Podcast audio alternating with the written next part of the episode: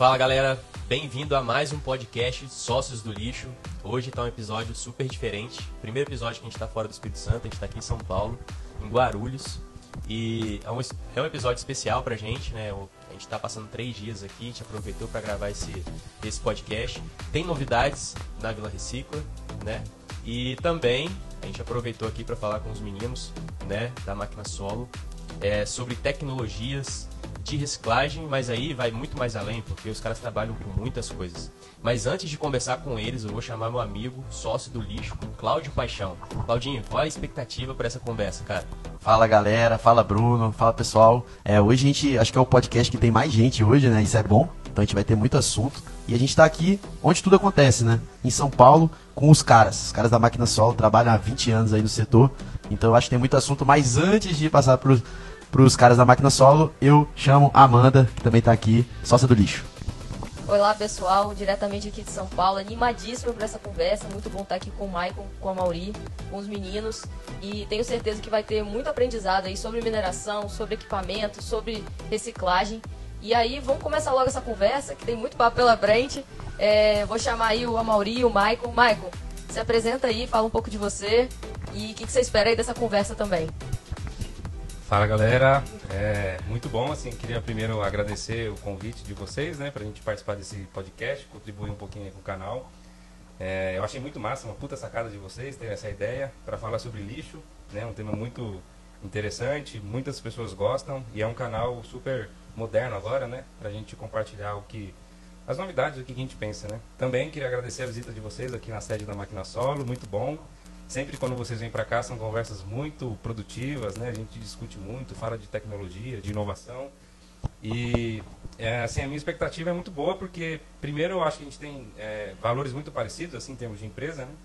E a gente está no mesmo propósito, né? Trazer é, inovação tecnológica para reciclar diferentes tipos de resíduos no Brasil e me dá um conforto muito grande é, falar sócios do lixo numa mesa assim que tem no máximo, no máximo, vamos colocar 30 anos de idade. e ainda uma sócia do lixo também é, muito sócia. bom, uma mulher né, entrando aí no segmento. A gente, é claro assim, né, o segmento tem uma quem começou esse segmento do lixo assim é uma outra faixa etária, né? Então a gente Sim. pensar nessa nova fase de empreendedores assim no segmento do lixo é muito bom, porque a gente tem motivação, tem energia para trazer coisa nova para cá, né, para o mercado. Muito bom, Mauro, muito bom. A Mauri, o que, que, você está esperando, cara, dessa conversa aí? Você está ansioso? Como é que você está? Estou ansioso, um pouco nervoso, os caras são profissionais. É o microfone que deixa nervoso, né? É, a câmera você já tô De boa, né? Entendi, pô. Dá, um, dá uma atenção nesse microfone. Mas muito obrigado, vocês são feras demais. Não, não é só porque a gente está gravando, não, mas tudo que a gente vem acompanhando, o que o Michael comentou, que faz muito, é, é muito de acordo com o nosso propósito, a gente vê isso o ano inteiro, né? isso que é bacana. Então, é, sejam bem-vindos a Guarulhos.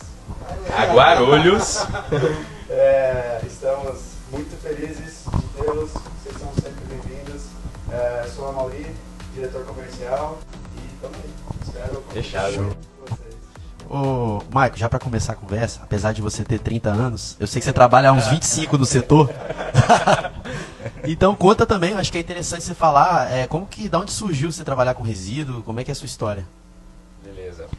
Então, é, eu comecei, eu fiz a minha graduação, né, formação, é, fiz gestão ambiental, e aí dentre as disciplinas lá, uma que eu mais é, fiquei é, atraído foi pela gestão dos resíduos, né, tem uma, uma disciplina que é gerenciamento de resíduos. E aí, é, dentro desse universo, eu me conectei com a compostagem, né? Então, é, eu me conectei pensando um pouco em negócios, porque há 15 anos atrás não se falava muito em compostagem no Brasil, né? Não em grande escala. E aí eu terminei a graduação e falei, cara, vou me especializar nesse tema, né? Então eu saí da graduação, aí fui fazer uma, uma pós-graduação, uma especialização, numa escola aqui de agricultura de São Paulo, que é Exalc, né? Que é um campus da USP, que fica em Piracicaba. E aí eu me especializei é, em compostagem, né? E aí, cara, essa paixão por compostagem, por gestão de resíduos só foi aumentando, né? Antes de entrar na máquina solo, o que, que eu fazia? Era consultor. Então dava consultoria para é, alternativas tecnológicas para gestão de resíduos orgânicos, né? Já caminhando ali para a minha especialidade. Aí depois que eu terminei essa a especialização, é, eu voltei para São Paulo e fiz uma outra especialização em recuperação energética de resíduos orgânicos. Então, além da compostagem, a gente, eu queria assim identificar quais seriam as oportunidades de a gente recuperar energia da fração orgânica do lixo, que representa aí 50% ou mais, né, do nosso da característica do resíduo no Brasil. Então, é, nesse período de formação acadêmica, é, eu fiz uma viagem para a Europa, né, e visitei uma feira internacional, uma feira bem conhecida, a, a IFAT, que acontece em Munique, na Alemanha. E lá, assim, cara, eu vi muitas tecnologias e uma delas foi uma empresa alemã que trabalhava, trabalha até hoje, né, com equipamentos para compostagem. Foi aí que eu cheguei na máquina solo. Né? Então, eu cheguei na máquina solo como consultor e cliente para entender um pouquinho melhor o que, que eram os equipamentos é, de não compostagem. sabia dessa não, hein, Mike? Pois é, cara. ah, isso, sei lá, cara. Eu, você vê, a, a- ainda ontem eu estava dando uma olhadinha na, na minha tese lá da Exalc. É 2008 que eu, que eu terminei a especialização. Entendi. Então eu cheguei na máquina solo, fiz um monte de pergunta, né, pro fundador da máquina solo sobre os equipamentos. Ele falou, cara, de todas as perguntas que você me fez, eu só, respondo, só sei responder uma. Qual que é o valor do equipamento? Entendi. Mas aqui, Todas as outras eu não sei responder. a máquina solo, ela já existia então? Era Já. uma empresa que, que já estava no mercado. Já há quanto tempo já a máquina solo estava no A, mercado? gente tem- é, a empresa foi fundada em 98, né? Então Caramba, completou Nossa, tem muito tempo, então. uns três Já tinha essa pegada de compostagem, reciclagem ou não? Não. Não. Aí Começou da seguinte forma.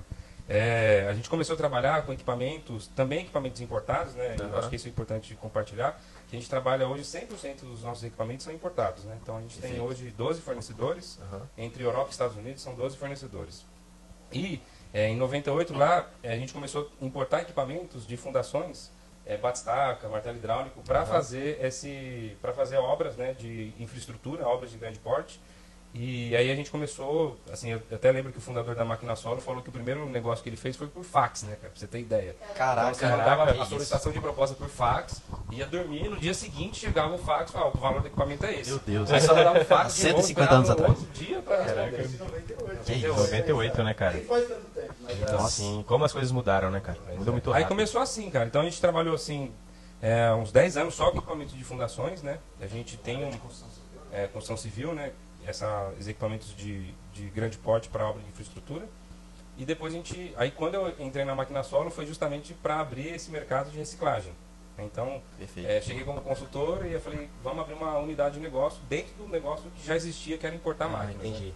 E aí a gente começou a trabalhar então com compostagem e com é, equipamentos para reciclagem de resíduo da construção civil. Aham. Então isso foi Então- há 15 anos atrás. Entendi. Então, é, importar máquinas já vinha já do, do outro fundador da máquina solo. Sim. Era até uma pergunta que eu ia fazer, o porquê importar máquinas, o porquê não a gente, é, vo- vocês trabalharem dentro do comércio aqui do Brasil. Sim, Essa é uma, per- é uma pergunta muito boa, né? Aham. Mas se quiserem responder mais na frente, se você quiser contar mais da história da máquina solo, é, não sei se vai ficar um pouco... Tá. é, vai chegar uma parte que a gente vai falar de equipamentos, aí vocês vão falar o ponto positivo de um equipamento importado e de um equipamento que é Tá. fabricado aqui no Brasil. Mas eu acho que só para responder essa sua pergunta, que é muito boa. Que a gente fala assim com muito é, orgulho de trabalhar com equipamento importado, mas a gente tem ainda mais orgulho é de falar que a gente é uma empresa 100% nacional e que a gente não tem nem um pouquinho espírito de vira-lata, muito pelo contrário. A gente chega lá e dá umas chacoalhadas boas nos gringos, sabe? Boa. Quando o cara começa a desconfiar, tal, tal, tal, Sim. a gente fala, pera um pouquinho, isso aqui que é o Brasil, olha o tamanho desse Ah, país, olha... Boa. Então, assim, é, e a gente começou a trabalhar com equipamento importado por conta de eficiência, buscando eficiência. Então, o fundador da máquina solo, antes de ele ter a máquina solo, ele, tinha, ele, ele gerenciava uma empresa que prestava o serviço de fundações especiais. E os equipamentos nacionais, a eficiência era muito baixa, muito baixa. Uma vez ele foi numa obra, na Europa, né, visitando a Europa, foi numa obra, viu um equipamento hidráulico trabalhando lá de alta performance, falou, cara, eu tenho que levar isso para o Brasil. Então foi a mesma coisa que eu pensei para os equipamentos de compostagem. Foi aí que começou a trazer os equipamentos para aumentar a performance. Então chega a ser duas, três, quatro vezes uma produtividade maior, né? Então e- começou assim. E aí você falou de questão do nacionalismo, né? Tipo, não tem coisa melhor para o mercado nacional do que você fazer isso. Porque você vai puxar o nível de quem está aqui. Quem está aqui vai ter que inovar, vai ter que tecnologia, vai ter que tentar melhorar preço.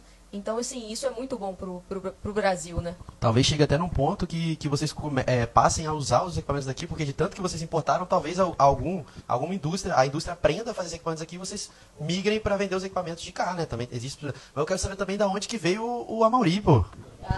Eu acho história. É.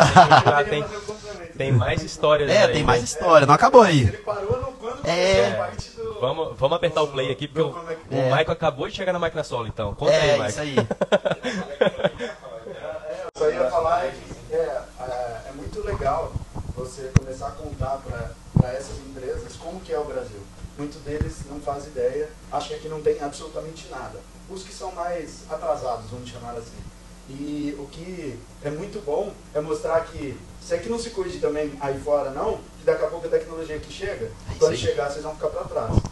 E a gente é capaz disso, muito, né? Muito. Infelizmente, por custos é, ainda do país, de impostos e etc., acaba muitas vezes, como muita coisa tem que vir de fora, você acaba deixando o equipamento um pouco mais caro, com esse grau de tecnologia maior.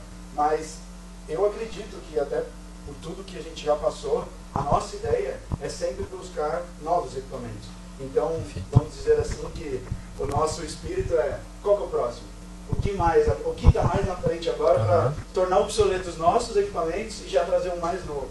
Inovação. Isso, né? isso tá, no, tá no DNA de vocês mesmo, até porque antes aqui da, dessa gravação eu vi, eu ouvi o Mike falando no telefone e a primeira coisa que ele falou, não, a gente tá trazendo uma tecnologia nova. Então, tá no DNA de vocês mesmo. Isso é, É, eu acho que assim, faz. No fundo, no fundo, assim, o que eu costumo dizer é, a gente fica viajando aí mundo afora pra caçar sarna pra se coçar, né? Porque a gente vai atrás de tecnologia nova, mas no fundo, assim, demora muito, cara, pra trazer, né? Então, por exemplo, é, a gente tá trazendo agora, assim, um equipamento que a gente já representa há 10 anos, e o primeiro equipamento que a gente vendeu foi 5 anos atrás, que é um equipamento para produção de CDR em passo único. Então, você vem falando com a turma, não, não funciona, os caras, não, você consegue produzir CDR com 50mm em passo único, mas é uma inovação muito robusta. E é difícil para a galera acreditar. Então a gente Sim. vai aos pouquinhos levando. E eu falo que a sarna é para se coçar porque exige muita persistência, né? Mas persistência é um dos valores, também está no nosso DNA.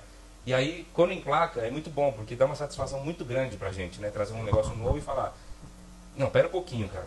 Eu fazia, eu produzia CDR em 4, 5 etapas, com 5 equipamentos diferentes, 20 pessoas, e agora eu consigo produzir CDR com 50mm com um equipamento? Aham. Não, cara, não acredito. Não, agora já está no Brasil. Os principais produtores Entendi. de CDR já estão usando, os maiores, inclusive, do Brasil já estão usando. Então, esse é só um exemplo, né? Mas com Perfeito. todos os equipamentos assim. Porque aham. nenhum a gente consegue ser comprado, sabe? Sim. É, tirando, logicamente, depois que entrou o equipamento e as empresas começam a ver e falar, ué, não é mentira. E aí, obviamente, começa a vir uma demanda muito, muito para buscar aquele equipamento específico. Mas o ponto, talvez, dessa, desse desafio é que você levar algo novo, completamente diferente para o cliente, e depois que você rompe a barreira do pum, funciona, Aham. em diante, é gratificante. Entendi. Porque aí você vê claramente a economia, o quanto isso melhorou a eficiência no processo, e aí traz os clientes. Aham, aham. A gente acaba fidelizando. Existe muito essa crença também aqui no Brasil de só acredito vendo, né? Então É. o cara ele quer ver o equipamento funcionando para poder, É, mesmo que você traga todas, um vídeo, todas as especificações. Eu acho que a história do Michael até é uma história que, que, que foi dessa, dessa frase que o Claudinho acabou de falar. É. Continuando essa história, Exatamente. conta um pouquinho aí. Mas, ó, só, continua só aí que pra- são 20 Antes 20 de anos pra a história, eu queria só fazer uma provocação. Eu não sei se o Claudinho vai puxar o quadro Verdade ou Fake. Verdade ou fake? Mas aí, no Verdade ou Fake, Ele não eu pensou quero no fazer fake, essa é, pergunta calma. pra Vila Recicla. E aí, Ó. esses negócios, esses equipamentos que a máquina solo vende, é verdade ou fake que é bom mesmo? Mas esses No final, no final, No final a gente gente responde. Mas então, aí voltando pra história, né? É, a gente. É a história de, de persistência, né? Você tava É, cara, a sobre história de persistência, a gente começou. Putz, cara. Aí, quando a gente decidiu entrar em compostagem, quando a gente decidiu entrar em compostagem, eu falei, cara, eu vou trazer o primeiro equipamento, né? E aí, pra mostrar pro mercado, eu, como funciona, assim, né? Você tem dois caminhos: um caminho bem lento e um caminho que é um pouquinho mais rápido. O bem lento é, vamos lá na Europa ver. Aí chega lá, o cara fala, pô, mas funciona no resíduo da Europa, mas não funciona no meu. Mas resíduo orgânico na Europa e no Brasil é a mesma coisa, resíduo orgânico, né? Fruta, legumes, verdura, lodo. Diferente do resíduo da construção civil, né? E que diferente do resíduo construtivo é totalmente diferente. Exatamente. Diferente do resíduo sólido urbano. Agora, Mas comer, resíduo todo mundo come igual. É a mesma coisa. Beleza. Esse é o caminho mais lento, certo? O caminho mais rápido, um pouquinho mais rápido, é a gente arriscar mais, colocar a pele em jogo. O que, que significa isso? É, comprar máquina. Né? O exportador da Europa, o cara exporta para 40, 50 países, ele não vai falar assim, ó, não, leva lá, abre o mercado. Isso daí é fake. que, o, que, o, que as fábricas, são fábricas grandes, vai disponibilizar um equipamento. Muitos clientes pedem isso pra gente. Pô, isso aí não deveria ser você que está fazendo. Tem que falar, fábrica vai fazer. Entendi. Não Você faz. tá abrindo o mercado pro fabricante. E aí a gente fez isso, cara. A gente comprou assim, né, o equipamento, foi juntando dinheiro e tal. E Pele em risco total, né? Pele em risco total. Compramos o equipamento. Mas tem uma coisa, cara. Acreditar no que a gente faz. Acreditar no que a gente fala. Que eu acho que esse é o principal. Esse negócio da pele em risco, eu acho que vem. É, vai ao encontro de tudo que a gente reproduz, de tudo que a gente passa para os clientes, eu acho que é isso. Porque tem essa também, pô, se eu não acredito no equipamento, eu não iria comprar para trazer para o Brasil sem ter uma venda certa para colocar num cliente achando que não vai dar certo. Aham. Não faz sentido. Então, acho que o papel antes é, a gente conhece, esses cinco anos que está ali apresentando, a gente está estudando, entendendo, vendo as dificuldades. O Soltano, quantas vezes você foi É. visitá-lo? Viu com madeira, com reduzido, com, cara, 10, 15 aplicações diferentes. E aí eu acho que, cara, agora está no momento, vamos trazer. E o pele em risco, é em risco, mas a gente tem a certeza que é um bom equipamento. Não é algo cego, né? Não, vou trazer, vai que Ah, tiro no escuro, Não, né? Não é. É, assim, o, o- não dá errado, né? Assim, o, que, o que pode acontecer é demorar um pouco mais para vender do que a gente imaginava. E assim foi. Aí a gente comprou um primeiro equipamento de compostagem, um equipamento pequenininho. É, Voltando pra história, tá? é, voltando. Eu tinha uma, eu tinha uma estradinha, né? Aqui, Michael, só para falar um pouquinho dessa pele em risco, a gente tem que citar a nossa patrocinadora, que é a marca Ambiental, que é cliente de vocês também, né? Sim. Cara, esses caras, a galera que vai ouvir isso aqui, vocês, vocês não vão acreditar. Esses caras trouxeram uma máquina que não tem aqui no Brasil, que é o Tana Shark, e botaram lá em cima do lixo, lá na marca. Como chegou é, através do Porto de Vitória, e a, e- a marca ambiental fica em Vitória, lá no Espírito Santo, cara, os caras botaram a máquina lá. Não, fica com ela aí e vamos ver o que que dá. Bota qualquer tipo de... Tinha fila de material, galera, tinha fila. Bota tronco de árvore, bota lixo, bota resíduo da construção civil, bota Pneu de carro, pneu de caminhão. Bota pneu, bota isso, bota Foi tudo. aquilo. Geladeira. Só pra Geladeira. vocês terem noção do que, que são esses caras aqui, entendeu? De, de, de É. pele em risco, entendeu? Botaram o equipamento, tinha acabado de chegar e bota aí, bota, experimenta. O cliente viu se realmente funciona ou não e botou todo o resíduo que o cliente queria, né? Que o cliente não, o potencial cliente, né? Na verdade. É. Bota o resíduo que, que, que todo mundo que, que bota aí pra, pra você ver se realmente funciona. Então, cara, isso- eu acho que isso é, é a pele É. em risco. E a Total, pele né? vai ficando um pouquinho mais grossa. Essa do Tana Shark aí. na, na medida que a gente vai envelhecendo, a gente costuma ficar com a pele mais fina, mas no negócio a pele vai ficando mais grossa, né, cara? Aí a Entendi, gente-. Mas conta quando a pele era fina, então. Então, a pele, cara. essa, essa é a parte mais gostosa da história, cara, de você contar. Porque eu tinha uma. Bom, já dava consultoria, tudo, né? Tinha uma estradinha, e aí eu comprei uma máquina para fazer demonstração.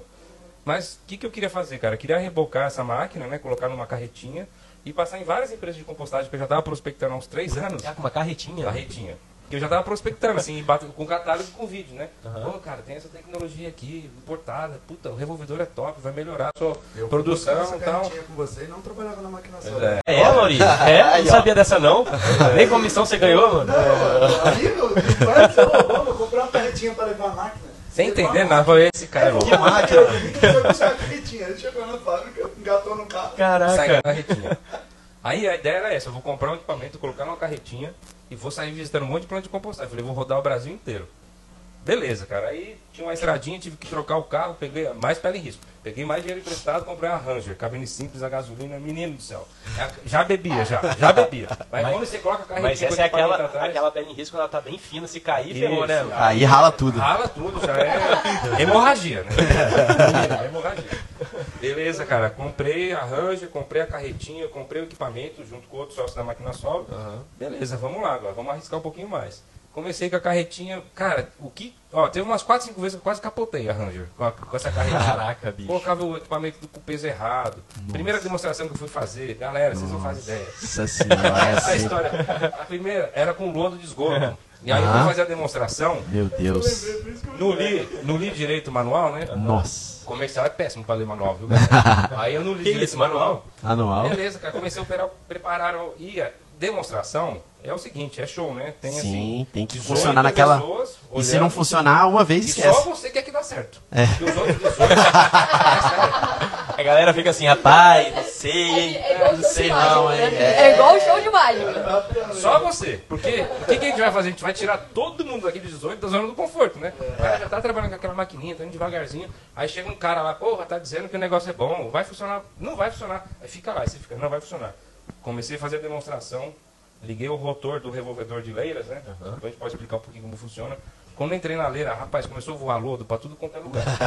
voava lodo, voava lodo, os caras não tá diferente. E eu, Tá antes de diferente. eu era operador, época Meu eu era Deus. operador. Não, não, tava diferente. Voando lodo na cara. Motorista da carretinha. Vendedor, entrega técnica. Entrega técnica. Era assim, cara. Aí, resumindo, eu liguei o rotor do lado contrário. E como você Era sentido horário, era sentido anti-horário. Então aquela porra batia no lodo, o lodo fazia assim. Só sei que Nossa eu saí senhora. tudo cagado, literalmente, que era louco. Nossa, saí tudo cagado. Meu Deus. Mas foi assim, cara. Aí a gente fui persistindo, né? Passando um monte de vergonha, Aham. quase capotando a Ranger com a carretinha. Mas aos pouquinhos foi indo, assim. A primeira máquina que eu trouxe de demonstração, que é a parte do demorar pra vender, demorei dois anos pra vender. Caraca, Caraca, dois anos. Dois anos, cara. Pagando a máquina Caraca, e mostrando isso que é lá. persistência, tá vendo aí, galera? E pegando grana emprestado e vamos colocar na empresa. Vai dar certo, vai dar certo, vai dar certo, vai dar certo. Aí chega uma hora que dá certo, mas você não pode deixar de persistir. Aham. Porque foi como a Mari falou, é um, um como a gente trabalha com inovação, vender inovação é, é muito difícil porque você tem que vender. E a gente não sabe isso, mas tem muitos negócios que a gente é comprado. O negócio já está estabelecido. Você está lá, o vendedor está lá, ele recebe a demanda. Sim. Agora, para vender inovação, o cara tem que ser persistente. Tem que ir lá e vai, vai, Vai, vai. você tem que todo momento estar provando, né?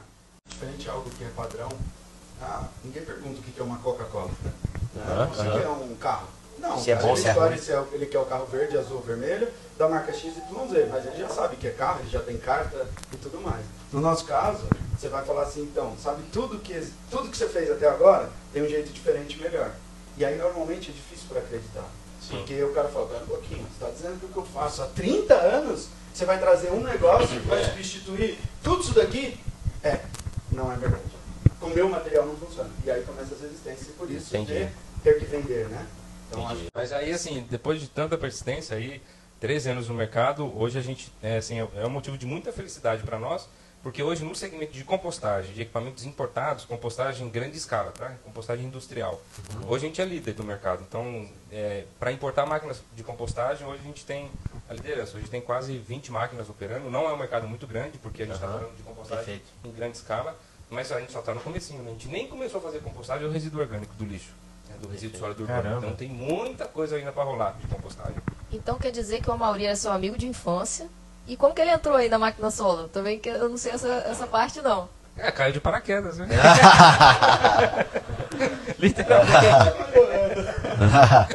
Ele, assim, é, putz, é uma história muito boa pra contar. Mas a gente é amigo de infância, né? Jogava bola na rua. Ficava sem tampão do dedo, sabe o que é isso? Ah, isso aí eu sei. Nossa senhora. bem, né? É. A gente ia pegar bola no córrego, que no final da nossa rua tinha um córrego. Um balão. É. Aí, Frente à beleza. minha casa também E tinha. aí ia lá. Vixe, filho, o Covid nessa época não chegava nem Tinha. tinha. Machucava, só metia a areiazinha que tava na. na- Dava uma biga no rabo, porque É aí. tinha que pegar a bola. Mas É enfim, isso aí. é amizade de infância. Mas a gente sempre falou, assim, desde moleque, falava que queria ter um negócio junto. Não, cara, a gente tem que fazer alguma coisa. trabalhar junto. É, arranhava, né? Tentava fazer alguma coisa, não dá certo e tal. Aham. Que é Aí- muito diferente, né? É. Ah, o segmento é muito diferente.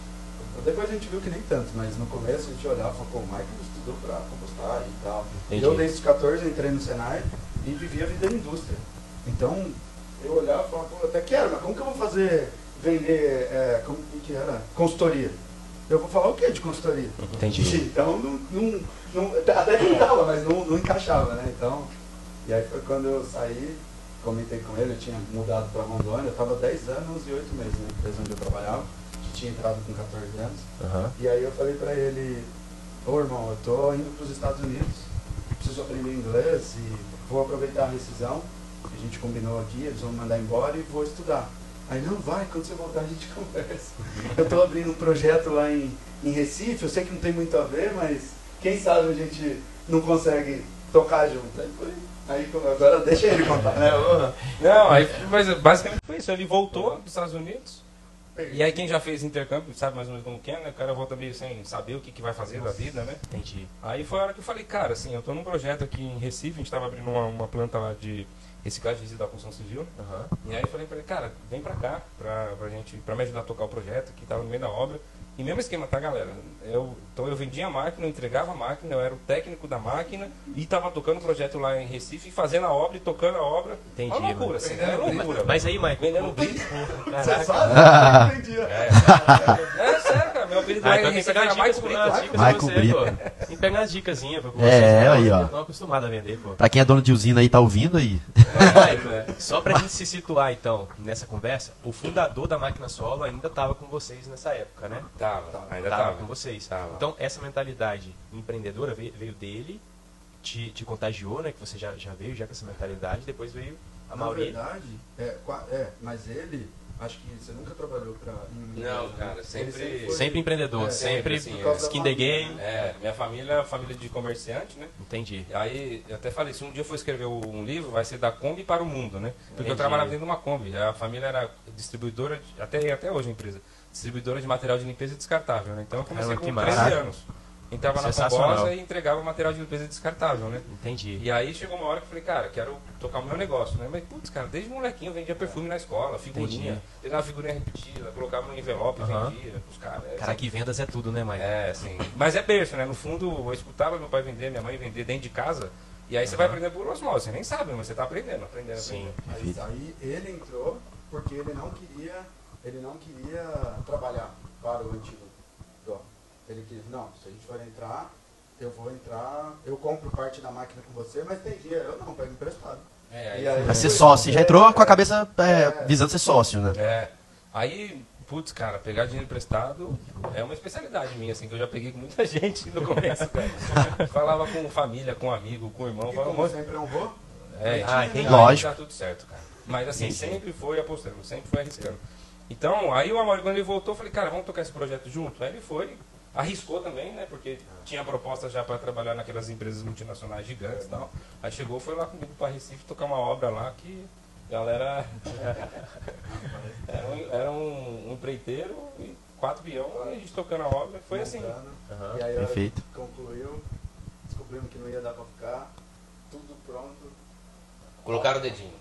É, Essa não parte, essa parte do Brasil a gente não conta pros É, gringos. é. Entendi, Aí não entendi. queriam que a gente estivesse lá. É, os grandes, né? Aí Os grandes do lixo. voltou, eu falei, não, vou ficar, vamos ficando. Aí chegou num ponto, três, quatro meses depois que ele já estava em São Paulo e eu lá, ele falou, ó, pode desmontar tudo, não vai E vamos embora. E co- ferro velho, tudo que a Entendi. gente comprou, portão, você compra portão naquelas empresas grandes e você vai vender, você vende por Entendi. lixaria, montou Entendi. tudo.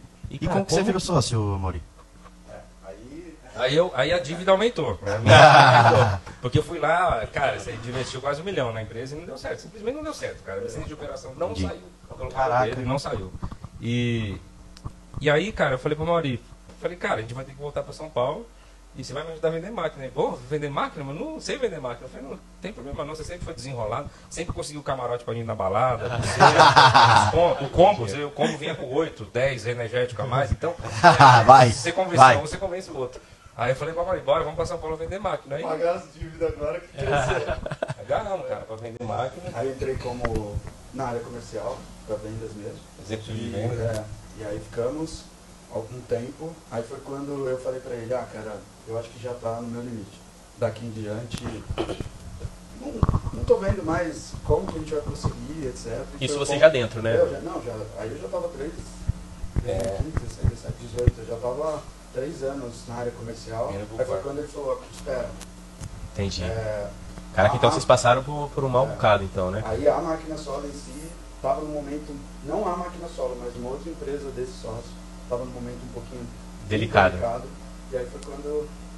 Aí Já, no fundo, assim, já, como ele já tinha, desde moleque, né, falar de Uhum. fazer negócio, já, obviamente, quando eu convidei a Mauri pra trabalhar comigo, já foi com esse pensamento, né? Não dá pra fazer, vocês sabem, vocês são sócios, cara, assim, é muito difícil você fazer alguma coisa sozinho, né? Sim. E na minha cabeça sempre foi isso, eu tenho que estar perto de pessoas que têm valores pró- em termos de negócio e também na vida pessoal, valores próximos ao meu, que gostam muito de trabalhar e que têm o mesmo propósito. E então, eu falei pra Mauri, cara, é só uma questão de tempo, segura, é uma questão de tempo, vai surgir um momento. E aí quando ele já estava na luta junto comigo, né, pra gente vender máquina, tudo, e saía um para um canto, outro pro outro, um carrinho 1.0, rodava o Brasil inteiro, cara, com Quantos catálogo. quilômetros você rodava por ano? É, 35 cara. mil. Era, Caraca. 38 mil. Um carro doido. A gente parava em casa só pra trocar mala, assim, a cada 20 dias trocava a mala, dava um oi em casa, pegava, entrava no carrinho Entendi. E não Mas é tem. sofrido não, gente. No É gostoso, cara. Entendi. É, é- é- faz parte do, do processo. Ah, aprendizado, né? amadurece É. Dessa maneira, hoje a gente dá muito valor para muita coisa que a gente vive hoje por conta Sim. de ter passado por, por, essa, por essa linha de aprendizado. Sim, então, sim. é, o pessoal fala, nossa, mas você roda.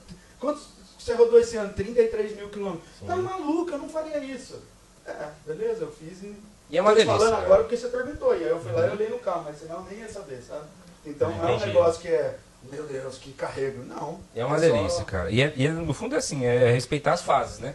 Então se o cara tem paciência, que é um outro valor na máquina solo, Aham. e você respeitar aquela fase que é a empresa que você foi escolhido para tocar aquele negócio na empresa, paciência, persistência, sabedoria e vai, cara. Vai, vai, vai. E, e andando aqui na máquina solo, eu reparei isso mesmo. Que paciência realmente é um valor de vocês. Tem as plaquinhas nas paredes, eu achei isso muito legal, porque inicialmente eu pensei, pô, às vezes é uma coisa assim, né, pro pessoal que tá aqui, é, às vezes está estressado no dia a dia, mas vocês contando a história dá pra ver mesmo que é um valor de vocês. E, e isso é importante, né, ter paciência, principalmente no mercado que a gente está, que é o mercado de resíduos, tem que ter paciência, persistência e acreditar. Eu vejo que vocês fizeram isso. É.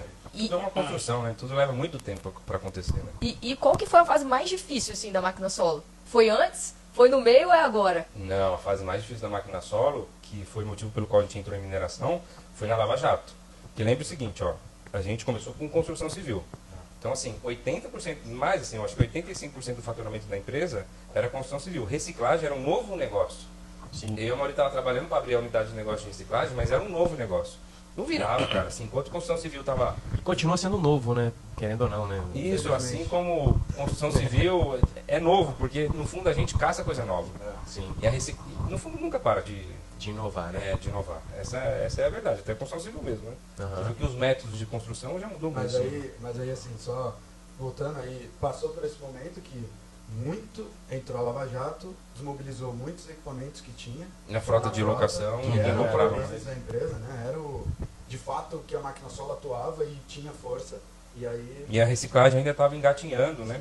Porque assim, gente, a reciclagem tem negócio que está muito vinculado é, ao governo, né? Porque exige, precisa de lei, né, para começar, né? Sim. Então, a legislação ambiental, ela estava muito devagar. Em 2012, né, quando teve a Política Nacional de Resíduos Sólidos, o mercado começou a acordar. Mas olha quanto tempo demorou para as coisas começarem a ser implantadas, o que estava descrito na lei. Aham. E aí, quando veio a Lava Jato, 80% do nosso negócio foi diretamente afetado, porque os nossos clientes eram clientes grandes construtoras, né, que participavam dessas obras.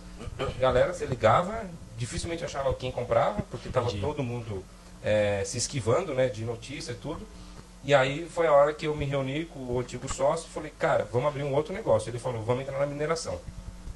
O antigo sócio é um cara muito visionário, né? Então ele falou, mineração no Brasil não depende do governo, muita coisa é para exportação, vai embora. Aí foi a hora que eu me separei da Mauri.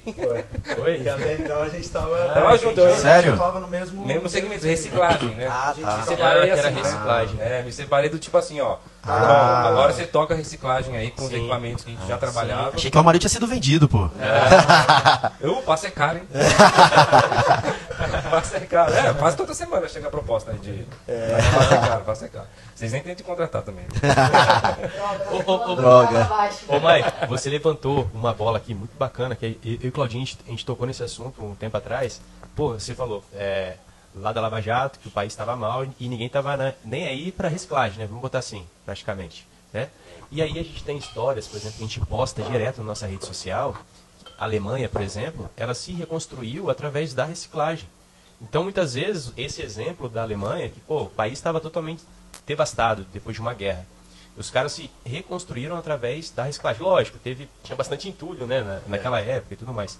Mas, cara, às vezes a, a reciclagem é uma oportunidade, até para quem está ali é, é, naquela cidade, de comprar um, um- um- um produto mais em conta, de descartar conscientemente e poder usar esse material como um produto bem mais acessível, até, ver, até pela logística, talvez, por ser mais próximo às usinas de reciclagem, por ser um produto mais acessível e tudo mais. Só, só levantando essa bola para. Não, mas faz, faz muito sentido isso, cara. Mas, assim, no fundo, ainda tem muito preconceito, né? Isso está mudando. Preconceito de você utilizar material reciclado, vocês sabem, né? Agregado reciclado, existe Sim. um pouco de preconceito que está sendo vencido. Porque as pessoas estão começando a usar para reduzir custo Sim. e falam, pô, funciona, né? Sim. Só voltando um pouquinho na- história lá de Recife, quando eu era o Maico Brita, que eu vendia brita reciclada, sempre fui vendedor, né? Então, eu, fui- eu lembro que a gente estava numa obra, cara, na construção de uma fábrica de cerveja, e eu falei pro cara, e a gente estava lá com um britador pequenininho, pelejando para produzir um pouquinho, Aham. né? Aí fazia um lote e eu, você imagina, cara, eu tentava oferecer, os caras, não, cara, isso é lixo, não vai funcionar e tal. Teve uma semana, cara, caiu uma chuva, desse negócio que não chove, é meio fake Aham. isso aí, né? Porque quando chove o período de chuva, né, que é o Chove inverno, dele, chove mundo. pra valer. Beleza, peguei uma semana de chuva e eu tentando, persistência, tentando, tentando entrar nessa obra, e o engenheiro da obra, o cara não queria nem me ver mais na frente, cara. E, eu, e era no retorno da nossa empresa. Era no retorno de uma obra que a gente estava fazendo uma reciclagem, né? Aham. Toda vez no retorno eu falava todo dia lá, cara. Ô, tudo bem? Fala pro engenheiro que eu tô aqui, que eu queria só tomar um cafezinho com ele. Todos os dias. Eu fazia o retorno, eu parava lá e tal. Se eu fosse vocês, eu acreditava que era todos os Todos dias. os mesmo. dias. Porque quando acredito. ele fala todos os dias, É não todos é- os dias. é, Cara, não vai- é- ele não ah, tá brincando. umas quatro vezes no mês. Não, é todo dia. É. Todo dia. Não, só pra não esquecer. eu tô aqui. Olha, Esse cara vai me atender. Ele não me atendeu, mas trocou o engenheiro da obra. Então, assim, teve um Você dia já que eu parei acostumado, né? Ir lá todo dia. É, eu cortei. Vixe, cara, eu levava um docinho outro. Os caras já me conheciam já. Beleza, cara. Aí trocou o engenheiro da obra. Consegui falar, o cara super acessível, né? Aqueles engenheiros, um cara mais acessível. Conversei com o cara, falei, cara, tô aqui, cara, 5 km de você, tem o agregado reciclado. Você já usou? Não, cara, já usei em umas obras lá em São Paulo e tal. É, mas não sei se vai funcionar aqui. Eu falei, não, deixa eu te mandar um- uma carrada. Lá era carrada, tá? Carrada. Uma viagem. É. Deixa eu te mandar uma carrada. É, mas não vou pagar nada. Eu falei, não, deixa comigo, cara. Eu contrato o frete, tudo. Carregamos lá, mandamos. Aí o cara aplicou e tava no começo da obra, né? Caiu aquela chuva no inverno deles, né? Nossa. Chuva torrencial. Ah, a noite inteira chovendo e eu. Chove, chove, chove. É, Precisava vender as britas. Precisava vender as britas, porque a gente não tinha máquina própria, era máquina alugada. A gente caramba trabalhava. Britas. Choveu, choveu, choveu, choveu, choveu, choveu, choveu. Sete horas da manhã o cara me liga. Pode me mandar 20 carradas, por favor? Nossa. Aí, Só alegria. Caraca, É paulista, Só alegria. Só alegria? Virou uma loucura. Ah, você Ah, não não tinha produção. Não tinha produção, não tinha caminhão, não tinha Puta material pra carregar. Caraca, sai de um problema e entra em outro. É. Eu saí voado lá pra obra e falei pra galera, já comecei a ligar pros caras de frete e tudo. Enfim, as histórias boas. Mas- né? mas As o- histórias boas. Ô, Marco e Amauri, cara, hoje você chega aqui na, na máquina solo, é uma puta empresa, né? É, eu, tenho, eu tenho certeza que tem muito funcionário aí que o Marco e a Mauri nem deve conhecer, entendeu? Porque o negócio tá grande aqui. Mas assim, quando que o jogo, quando que o jogo virou assim, da, quando que foi a, a virada de chave de vocês? Quando a gente decidiu assumir um pouco mais de risco. Ó, mais ainda. É. Aí assim, quando a gente, só voltando um pouquinho, né, a gente entrou na parte da mi- Mineração. Lava Jato veio, ferrou tudo, não vendia nada. E esse tipo de negócio nosso, especialmente quando tem locação, é um negócio com capital intensivo. Você tem que colocar muita grana, porque você tem que comprar as máquinas para alocar. Porque vender máquina não é que vende sim, muita máquina. Vende, mas o que mantém um pouco o negócio é a locação. Então a gente está dividido em. Porque são investimentos altos, né? Mas querendo ou não. É, são investimentos altos. Então, E normalmente por que que entrava as máquinas de para locação? Porque para você provar para o cliente que Hum, funciona, entendi. a gente tinha que comprar a máquina, ter aqui, aluga, aí o cara testa, vamos dizer assim, Uhum. fica ali dois, Entendi. três meses, agora eu quero comprar. Então, É, faz sentido. E aí a gente resolveu começar a investir um pouquinho mais nas máquinas maiores para mostrar, para fazer demonstração. E tem cliente que o cara fala assim, não, cara, e tem processos que demoram, né, para o cara validar. Uma, tem processo que você vai lá em um dia você mostra, mas tem processo que o cara demora três meses, seis meses. Quando tem que avaliar material, É. alguma coisa do tipo. Então, Você, lembra, você vê lá até a própria demonstração do Tana Shark. O combinado era dois dias, a máquina teve que ficar lá dez, a gente teve que locar a máquina, né? Então, Sim. Porque eu teve mais, puta, não performou, aí o operador não foi, aí choveu. Então a gente teve que começar a locar essas máquinas, né? Mas pra- essa locação, assim, hoje, é uma coisa que também é foco de vocês? Ou ela é uma forma de, ao final, vender a máquina? Porque o que eu vejo, assim, da locação, né, que é uma coisa arriscada porque você está na mão de quem está usando. É. E aí o cara pode usar o seu equipamento da, ma- da maneira que ele quiser. Isso é uma coisa que, que é desafiadora para vocês? Vocês botar uma máquina lá para rodar e aquilo ali pode ser que quando você vai pegar a máquina, É. não sobrou muita coisa, né? É sim, é muito desafiador. Foi depois que a gente começou a arriscar mais que nós começamos a ver que precisava estruturar mais a empresa. E aí a gente começou a ouvir muito que, primeiro, que máquina importada, toda máquina importada era uma porcaria. A Uhum. máquina podia ser até boa, mas independente da máquina ser boa ou não, você não tinha pós-vendas. Você não ia conseguir comprar uma peça, você não ia conseguir ter uma assistência, alguém que conhecia. Uhum. Então, esse ponto de alugar e o pessoal ferrar com a máquina foi uma outra evolução nossa. Então, a gente tem que ter técnico para poder treinar as pessoas.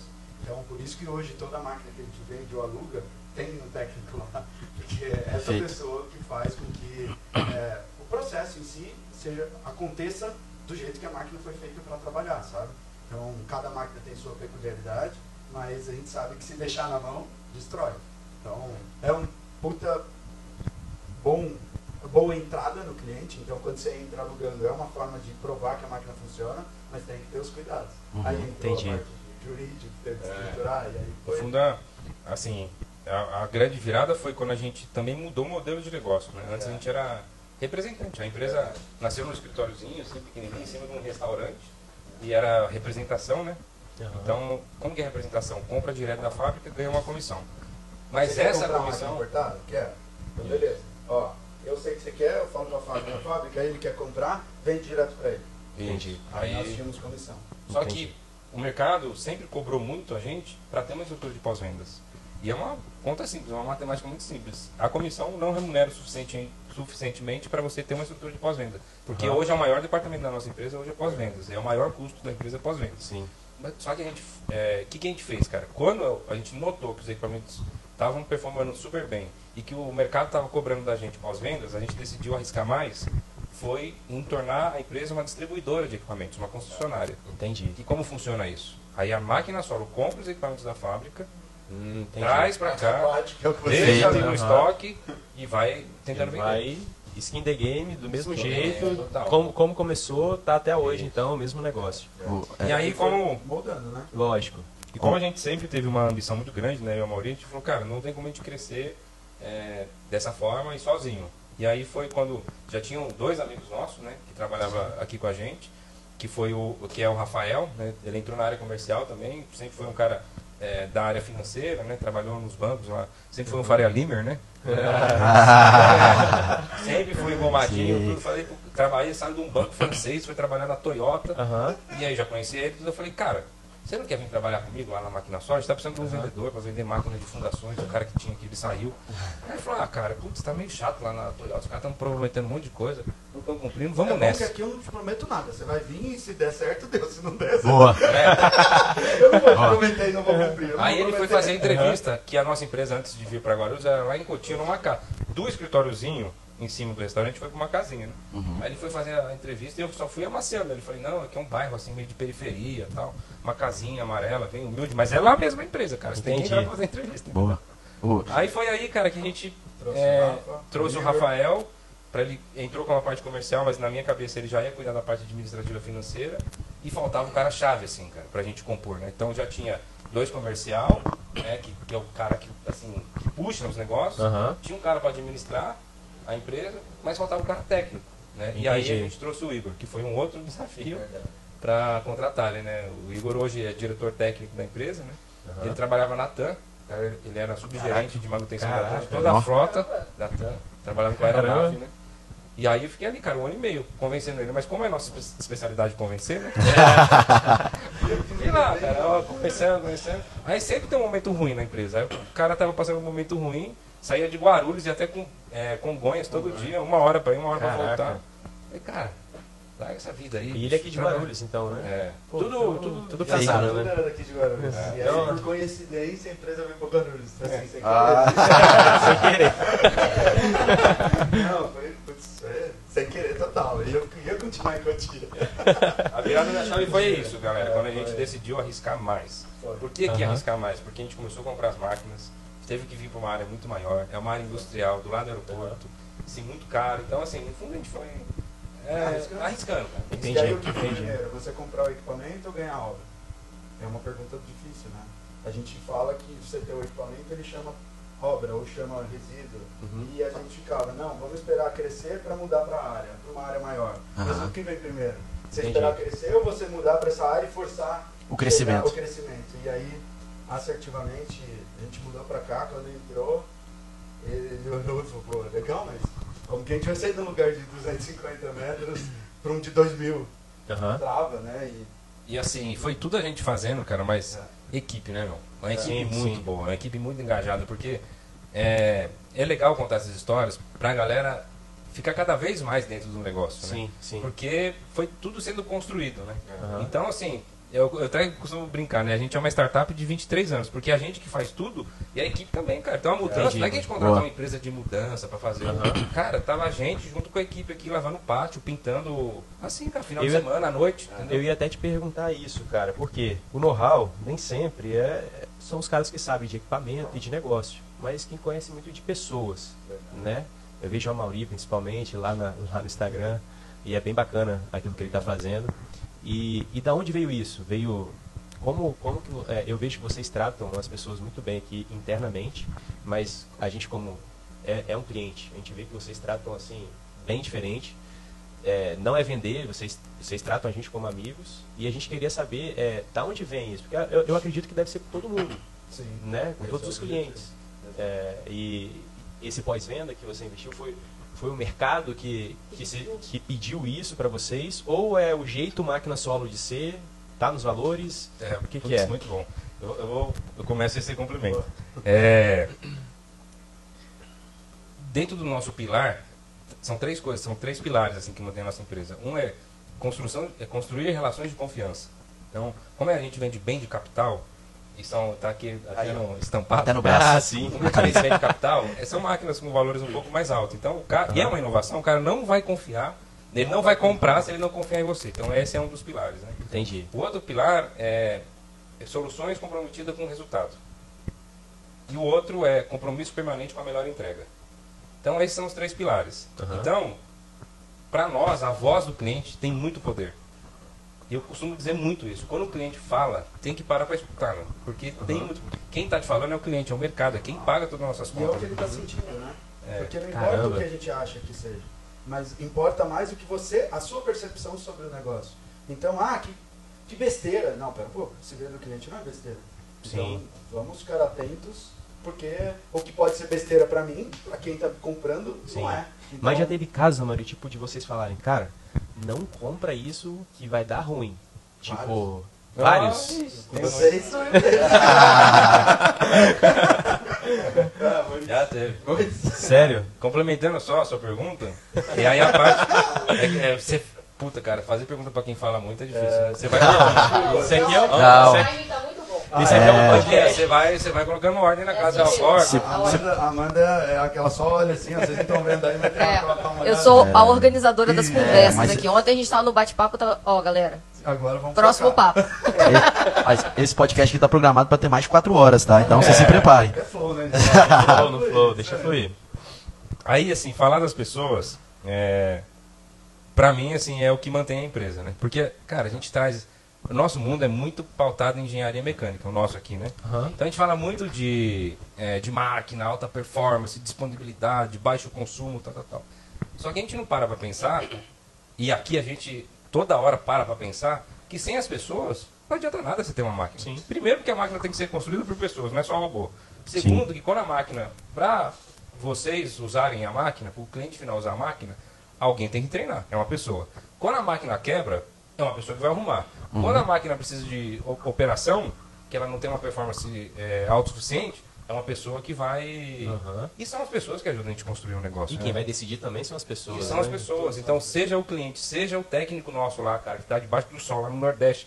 Cara, numa atividade de mineração a máquina quebrou, é ele que tem que ir ali com persistência e decidir falar, eu vou colocar essa máquina para rodar. Porque se, a máquina, se o cara não tá lá, na linha de frente, a máquina fica parada. Ou você e não o tem os cliente... valores, né, que é. o que a gente tanto fala e, e- e quer entregar para os clientes, se o técnico simplesmente for alguém que hoje eu tô puto e não vou fazer nada. Entendi. Quem tá errado, no fundo, é o cliente final, mas nós, né, a máquina só. Então, acho que esse cuidado com as pessoas, ele vem justamente de... Bom, o primeiro é, tudo que eu via quando eu trabalhava em outras empresas, um dia eu pensava, o dia que eu tiver oportunidade eu vou fazer diferente. O dia que eu tiver oportunidade eu não vou fazer isso. Aí você aprende e você tem a opção de usar ou não, né? Então veio daí, então. ó. veio disso. Então hoje o tratar bem, é, embora talvez a- muita gente fala, nossa, mas vocês tratam bem, é porque pra mim é o mínimo. É, sabe, é o mínimo que deveria. Aham, mundo deveria aham. tratar bem as pessoas. E até quando faz alguma coisa de errado, ou quando a gente não está de acordo. O que acontece, como a gente precisa ter resultado, a pessoa que erra muito mais do que acerta, uma hora vai precisar sair. Mas tirando isso, não é um motivo para não tratar.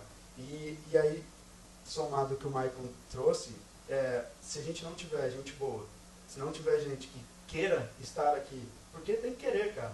É, Uhum. você, vocês já venderam a hora de vocês para estar numa empresa. A gente, eu vendi minha hora por muitos anos para estar numa empresa. Hoje, na, na posição que eu estou, outras pessoas vendem a hora para estar aqui, mas ela tem que querer estar aqui. Ela pode empreender construindo uma empresa do zero ou empreender na empresa de outras pessoas. E é o que a gente quer, é muitas pessoas que empreendam aqui, que tenham objetivos de melhorar cargo e, e tudo mais. Então, acho que por isso de, de querer. E, e aí é muito. O que eu acho é. Quando todo mundo aqui é tratado bem, porque é o mínimo que a gente acha, essa pessoa dificilmente vai tratar mal um cliente. Uhum. É compartilhado, né? Não faz sentido. E, e eu tenho uma dúvida, assim, eu vejo que as pessoas devem olhar a máquina solo, né, se eu não tivesse na Vila Recicla, eu olhar a máquina solo e falar, putz, quero trabalhar na máquina solo. E aí, o que, que a pessoa tem que ter? O que, que vocês buscam no processo seletivo da máquina solo? Você, tipo assim, tô ali para escolher uma pessoa, é o técnico ou é mais valores? Como é que é o, essa escolha de quem vai trabalhar com vocês? Então, é, a gente faz um trabalho de valores aqui bem interessante na máquina solo. Então, sem sombra de dúvida, a gente tenta fazer com que o primeiro processo, é, primeira etapa do processo seletivo é os valores. Né? Então, assim, são valores bem profundos, assim, né? que não são valores aquele que fica na parede, não. A gente trabalha os valores aqui. E são valores, assim, que está relacionado com o valor pessoal também, né? Uhum. Da, ou seja, da pessoa. Então, a gente não pode falar de persistência, paciência, sabedoria, concentração, generosidade, se a pessoa não tiver isso, disciplina. Que são princípios É. básicos, né, cara? Só é que é difícil muito mudar difícil isso, né, Amanda? Então, o que, que acaba acontecendo? É um desafio grande, inclusive para o nosso departamento aqui de gente e gestão, é um desafio muito grande, porque por mais que a etapa, né, tenha várias etapas no processo seletivo, Aham. é difícil identificar. Então, mais ou menos, como que acontece? A gente vê se tem uma certa afinidade com nossos valores, né, uma A sinergia. capacidade técnica pesa um pouco, Isso. né, nesse caso. Principalmente quando é um técnico. Sim, Muito. Ou, pô, beleza, o cara vai entrar para cuidar da importação. entendi. Minimamente Cara, tem que ter um tem que ter uma noção. ali, mas talvez ele pode nem ter tanto background de, do, do que ele vem para fazer, mas se tiver um, o valor muito próximo, aquela garra, aquela ambição de, pô, ir para frente mesmo, aquela pessoa que não está acomodada, sabe, olha e fala assim, o que, que eu posso trazer de novidade? Boa. Porque se a gente, se a empresa é uma inovação, se tudo que a gente vende é inovação, a pessoa ela vai entrar aqui de manhã e sair à tarde sem trazer nada de novo. Continuando Perfeito. fazendo o que ele sempre fez, Muito todos bom. os dias. Então é mais a, aquele, a, a vontade da pessoa querer crescer, querer desenvolver, olhar e falar, cara, aquilo ali que estão fazendo há 10 anos, vamos mudar? Vamos. Sim. Vai ficar melhor? Vai, testa. Muito testa bom. pequeno, testa rápido, errou, volta e. Boa. O que a gente menos eh, se preocupa é se o cara é trabalhador. Porque se ele não for, ele bate aqui, Já sabe. Já, ele vaza. já bate e volta. Já bate e volta. É muito rápido. Mas no fundo o que acontece é isso. Aí a pessoa entra, né, o colaborador entra, a equipe acolhe bem, assim, né? Porque tem pessoas que estão trabalhando com a gente há muito tempo já. Acolhe, vai mostrando os valores e vai tentando adaptar. E aí roda um tempo. E aí você vê que a maioria encaixa. Por que, que encaixa? Porque esses valores fazem bem pra vida dele, irmão. Sim. Mas tem uns que não encaixa. Aí quando não encaixa, aí é natural. A empresa convida o cara para se retirar. A gente, muito raro. Ele mesmo já se, se É, separa, é né? muito raro a gente ter um processo Sim. de demissão assim, por nossa conta, né? Entendi.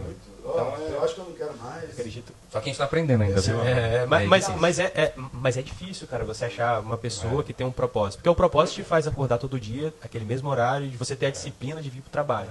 Mas as pessoas- tem muitas pessoas que não sabem o propósito de vida. Não vou dizer nem que ela não tem propósito, mas é porque elas não sabem, né? Na verdade, cara, qual, qual é o meu propósito? Na verdade, eu acho que ela nunca parou para pensar, né? Aí a, a, a galera liga no automático, né? Fala assim, pô, tem que buscar um emprego. Mas, pô, vou buscar um emprego para quê? O que, que eu tô pensando? O que, que eu quero para minha vida? Não pensa, entendeu? Ela só quer resolver o problema de amanhã, né? Que é a falta de dinheiro. Mas às vezes você tem um propósito, você tem uma visão daquilo que você quer realmente lá na frente, é esse propósito que vai te dar disciplina para você acordar às 6 horas da manhã, 7 horas, que seja, né? É, qualquer o horário que você tem que cumprir com a empresa, né? É, aqui a galera tem que acordar assim, porque o trânsito é pesado. Ah, Aí, Claudinho. Acho, que horas. você, eu acho que cairia bem, Claudinho, você por aqui. perfeito. Só chegar. É bom que eu fico virado direto, entendeu? Eu venho trabalhar virado. esse, esse ficaria trabalhando. Mas, Mas o, o- o- vocês falaram de compostagem, de resíduo da construção civil, de mineração, de construção civil. É, quais são os ramos que vocês atuam? É bem diversificado, né? É, aí sim, a, a mineração a gente entrou para justamente preencher um, um espaço vazio que tinha de faturamento. É, depois da Lava Jato a gente começou a trabalhar com mineração com o mesmo negócio, né? É, representando as marcas da Europa, introduzindo os equipamentos aqui no Brasil. E agora, mais recentemente, a gente abriu o segmento agroflorestal, né, que tem muita sinergia com a parte de, de compostagem né, e produção de biomassa, que está muito aquecida. Então, pessoal, a gente falou de valores, a gente falou de pessoas, né? A Amanda agora tem uma pergunta polêmica aqui. Não é nem não, polêmica. Essa ainda não, essa ainda não. Eu tô, eu tô A cozinhando aqui, a ela vai vir mais tarde. Mas a gente estava conversando, a conversa estava caminhando bem. E aí, a Maurícia, come... o Michael, você começou a falar um pouco aí sobre um novo mercado aí que vocês estão entrando, né? Que é a indústria agro É, o agroflorestal, né? florestal. Como é que é? Então, e como que surgiu essa ideia do agroflorestal, né? A gente viu aí nessas crises, né, que o, que o Brasil passou e a gente, é, como, como empresário, A gente enfrentou duas, né? Ainda foram duas, né? Vai vir algumas aí pela frente, porque é natural. Uma delas foi o, a Lava Jato e agora foi a pandemia. E uma coisa que ficou claro para a gente, que a diversificação é um negócio essencial para você se manter saudável, né? Para a coisa continuar rodando. E aí junta com outro privilégio, né? É, até aprendi uma frase com um representante nosso que o cara fala que cobra que não anda não come sapo, né? E aí é um privilégio muito grande a gente ter esse perfil de ir para o campo vender. A gente gosta de vender no campo. Porque a gente vê muita coisa, cara, na rua, entendeu? Visitando, no trecho.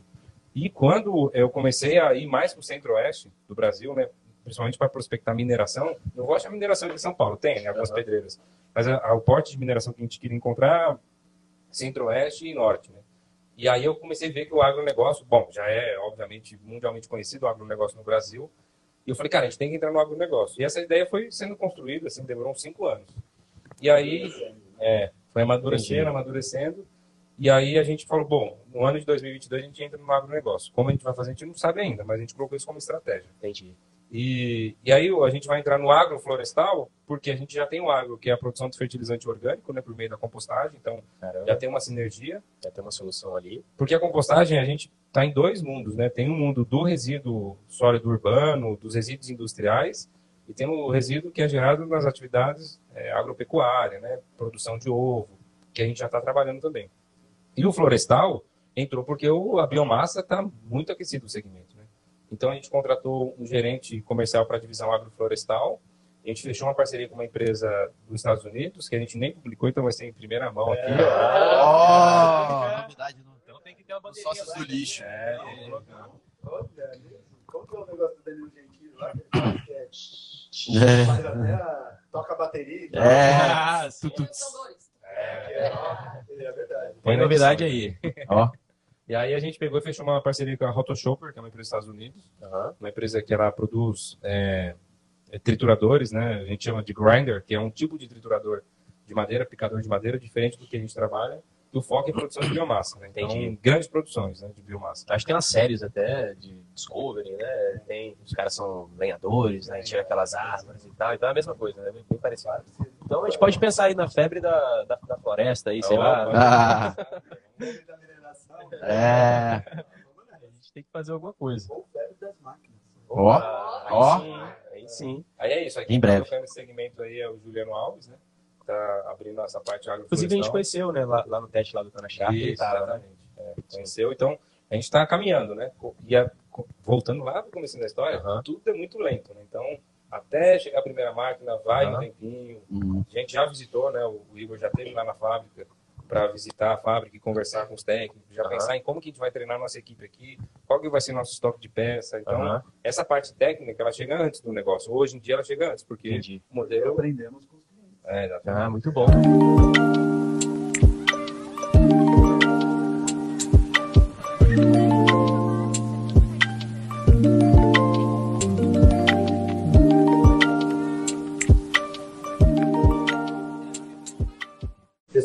Respondendo a sua pergunta de que vocês tinham questionado, muitas vezes vocês já falaram para o cliente que não é o equipamento ideal.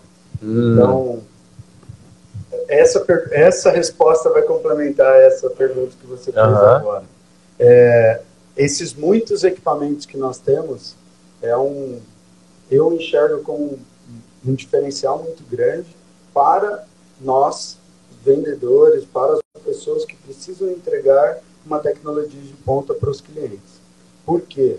É, hoje eu posso entender a necessidade do cliente e sugerir algo com todo o nosso know-how de maior eficiência, entender o, o momento que o cliente está, que muitas vezes ele precisa sim do britador grande, mas a, que, a questão financeira da empresa dele não está naquele porte. Então, a gente ter esse leque desses muitos equipamentos uh -huh, que chega uh -huh. até ser confuso, é antes, isso eu falo antes, talvez três, quatro anos atrás, eu tentava explicar para todo mundo tudo que a gente tinha. Hoje eu mudei completamente, assim, aprendendo com vai fazendo, vai entendendo, porque você ter muitas opções ou abrir muitas opções para quem não conhece, para quem ele sabe do processo dele, Ele sabe o que ele sempre fez, ele sabe o que ele precisa de produto Uhum. final. Pro, pro entulho eu quero a, a areia fina. Tá bom. É só isso que eu preciso. Então, de areia fina eu consigo te sugerir essa máquina, essa máquina, essa máquina. Então, não apresentar o, o portfólio todo foi, um, foi algo que melhorou muito e chegou ao ponto de eu falar, cara, o que você está vendo não vai funcionar para vocês. Porque eu sei, eu tenho esse equipamento, Aham. eu poderia te oferecer, mas para o que você está me falando não faz sentido.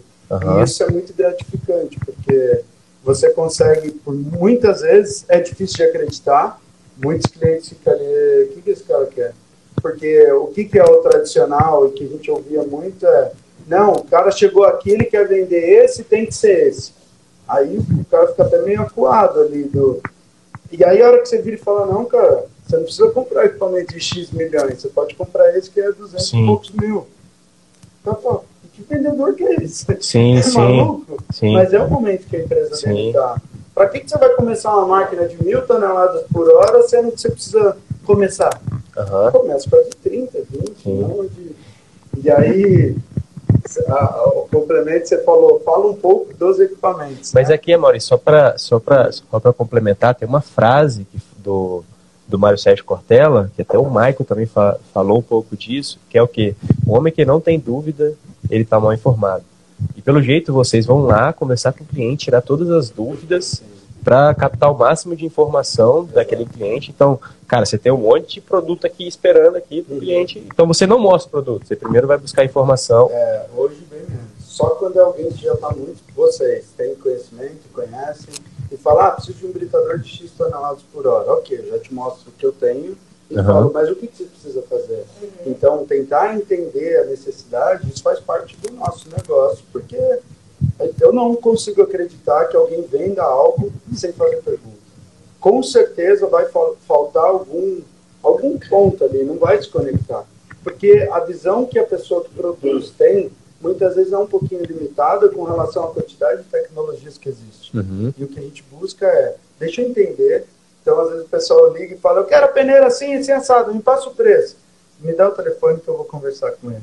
Aí eu começo, pá, pá, pá, eu chego nas, na Bruna e falo, Bru, que é a nossa assistente, eu faço, ajuda, faz uma proposta tal. Ué, mas esse é aquele cliente que você falou, mas ele pediu outra coisa. Eu falei, sei, mas aquilo não é para ele agora, ou é, tem máquinas melhores, então tentar entender tem Aham. que fazer parte do nosso negócio. Perfeito. Ô, Bruno, a gente falou que eles não acreditaram, mas é aula de vendas, tá, galera? Isso aqui tá servindo para qualquer mercado, para qualquer negócio. Não é para amador, não. Tá muito bacana esse bate-papo. Parabéns aí.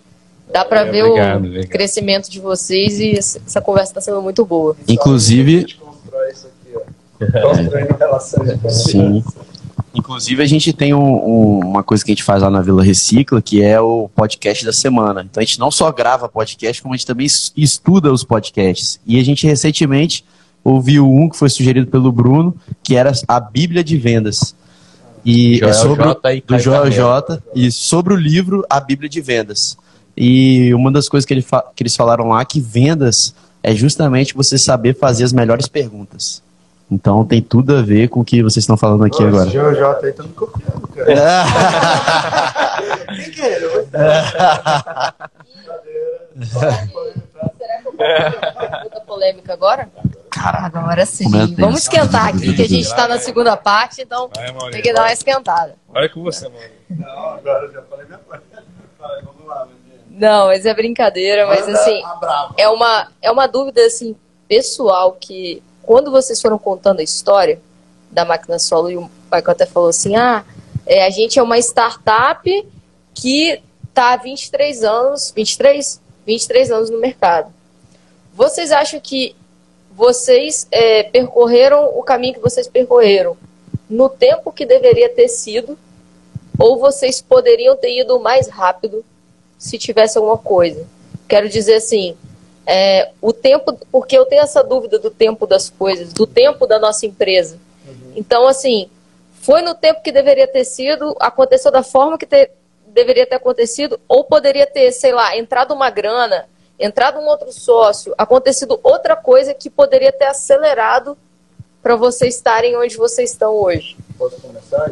Vai lá. Não, só para concluir também, se teve uma de- Rapaz, é, se é. teve uma decisão assim, assim, tipo uma coisa decisiva que, que que vocês acham que tipo assim, cara, agora a gente pegou o elevador. É, primeiro, eu acho que a gente, como ser humano, sempre vai achar que está devagar. E aí, para alguém que é crítico, vocês são pessoas que não estão, é, não é inconformado, mas se a gente não tiver esse, como que se, eu acho para mim duas formas, ou a empresa cresce ou ela regride. Não tem um ficar parado. E só que o crescer, eu acho que a gente sempre vai achar que poderia ser mais rápido. Mas ao mesmo tempo, depois de toda essa essa trajetória, eu acredito muito que acontecem as coisas no tempo que tem que ser. É, eu acredito muito que tudo que acontece de bom e de ruim nos prepara para estar aqui hoje. O ponto é que quanto mais risco a gente sabiamente toma, e aí é isso que talvez avance e tenha mais velocidade, é a velocidade com que você rompe aquela barreira. Então, muitos dos nossos medos antes, já tivemos medo de mudar para cá. Chegou num ponto ano passado, cara, aqui tá ficando pequeno. Então, é aquela barreira que você venceu aquilo, você fala, nossa, era só aquilo. Sabe? Então, eu acho assim, que nós caminhamos numa velocidade muito boa, é, embora eu sempre achei que a gente estava devagar. Só que a hora que você olha, né? você vê e fala assim, vamos olhar só agora. Mês passado eu vou falar, nossa, foi, podia ter feito tanta coisa. Mas você pega o último ano, você fala, cara, foi bom. E aí você compara com 2020, pô, foi melhor ainda. 2019, caraca. Aí quando você pega um, um período de tempo de 3, 5 anos, você olha e fala, cara, foi muito bom. Só que o sentimento de que tá devagar existe constantemente. Então, vencer o medo foi o diferencial, então, né, Mauri? Eu acho que talvez é se expor a ele de maneira consciente. O vencer o medo, a gente tem que ter o medo, mas você tem que, mesmo com medo, fazer as coisas, mesmo com medo, tomar as decisões. E eu acho que vocês estão onde estão pela velocidade que vocês tomam a decisão e a velocidade que vocês assumem as decisões, elas Perfeito. erradas ou não. Eu acho que para nós parte foi isso, assim. Cara, tem coisa que você vai ter que tomar decisão. E se está certo, você só vai ver daqui a pouco. E se Uhum. não tivesse recurso, tivesse, fala, nossa, que sorte. Não foi sorte, foi ter tomado uma decisão. Né? Perfeito. Eu, eu tenho 30 anos, eu pareço aqueles velhos de 70, que eu gosto de contar história. Vou até soltar aqui. né? É, mas eu... Não, no fundo, assim, eu já andei refletindo bastante sobre isso e eu acho que isso que o Amaury falou é fundamental, assim. Tem duas coisas que eu acho que é essencial. O primeiro é você respeitar o medo que você tem.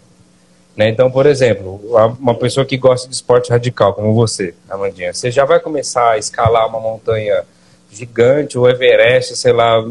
Não, cara, você começa com uma montanha pequenininha, aí você vai tomando os tombos, né? Ou- é, e aí vai, vai. Então, assim, a primeira coisa é respeitar o medo, né? Porque o medo ele não pode ser desconsiderado. Mas isso que a Mauri falou é fundamental. É você respeitar, estar consciente de que, que você está com medo, você calcular um pouquinho o risco quando dá para calcular e você falar, vou, vou pular do bungee jump. Cara, não tem ninguém que pula do bungee jump sem estar com frio na barriga. Mas chega uma hora que você fala, vou, não vou, vou, não vou, você toma a decisão, você vou. pula você não pula. Exatamente. Então, eu acho que é isso. E respeitar o medo, a melhor forma de você respeitar o medo é você olhar um pouquinho para trás e ver o que, que já aconteceu.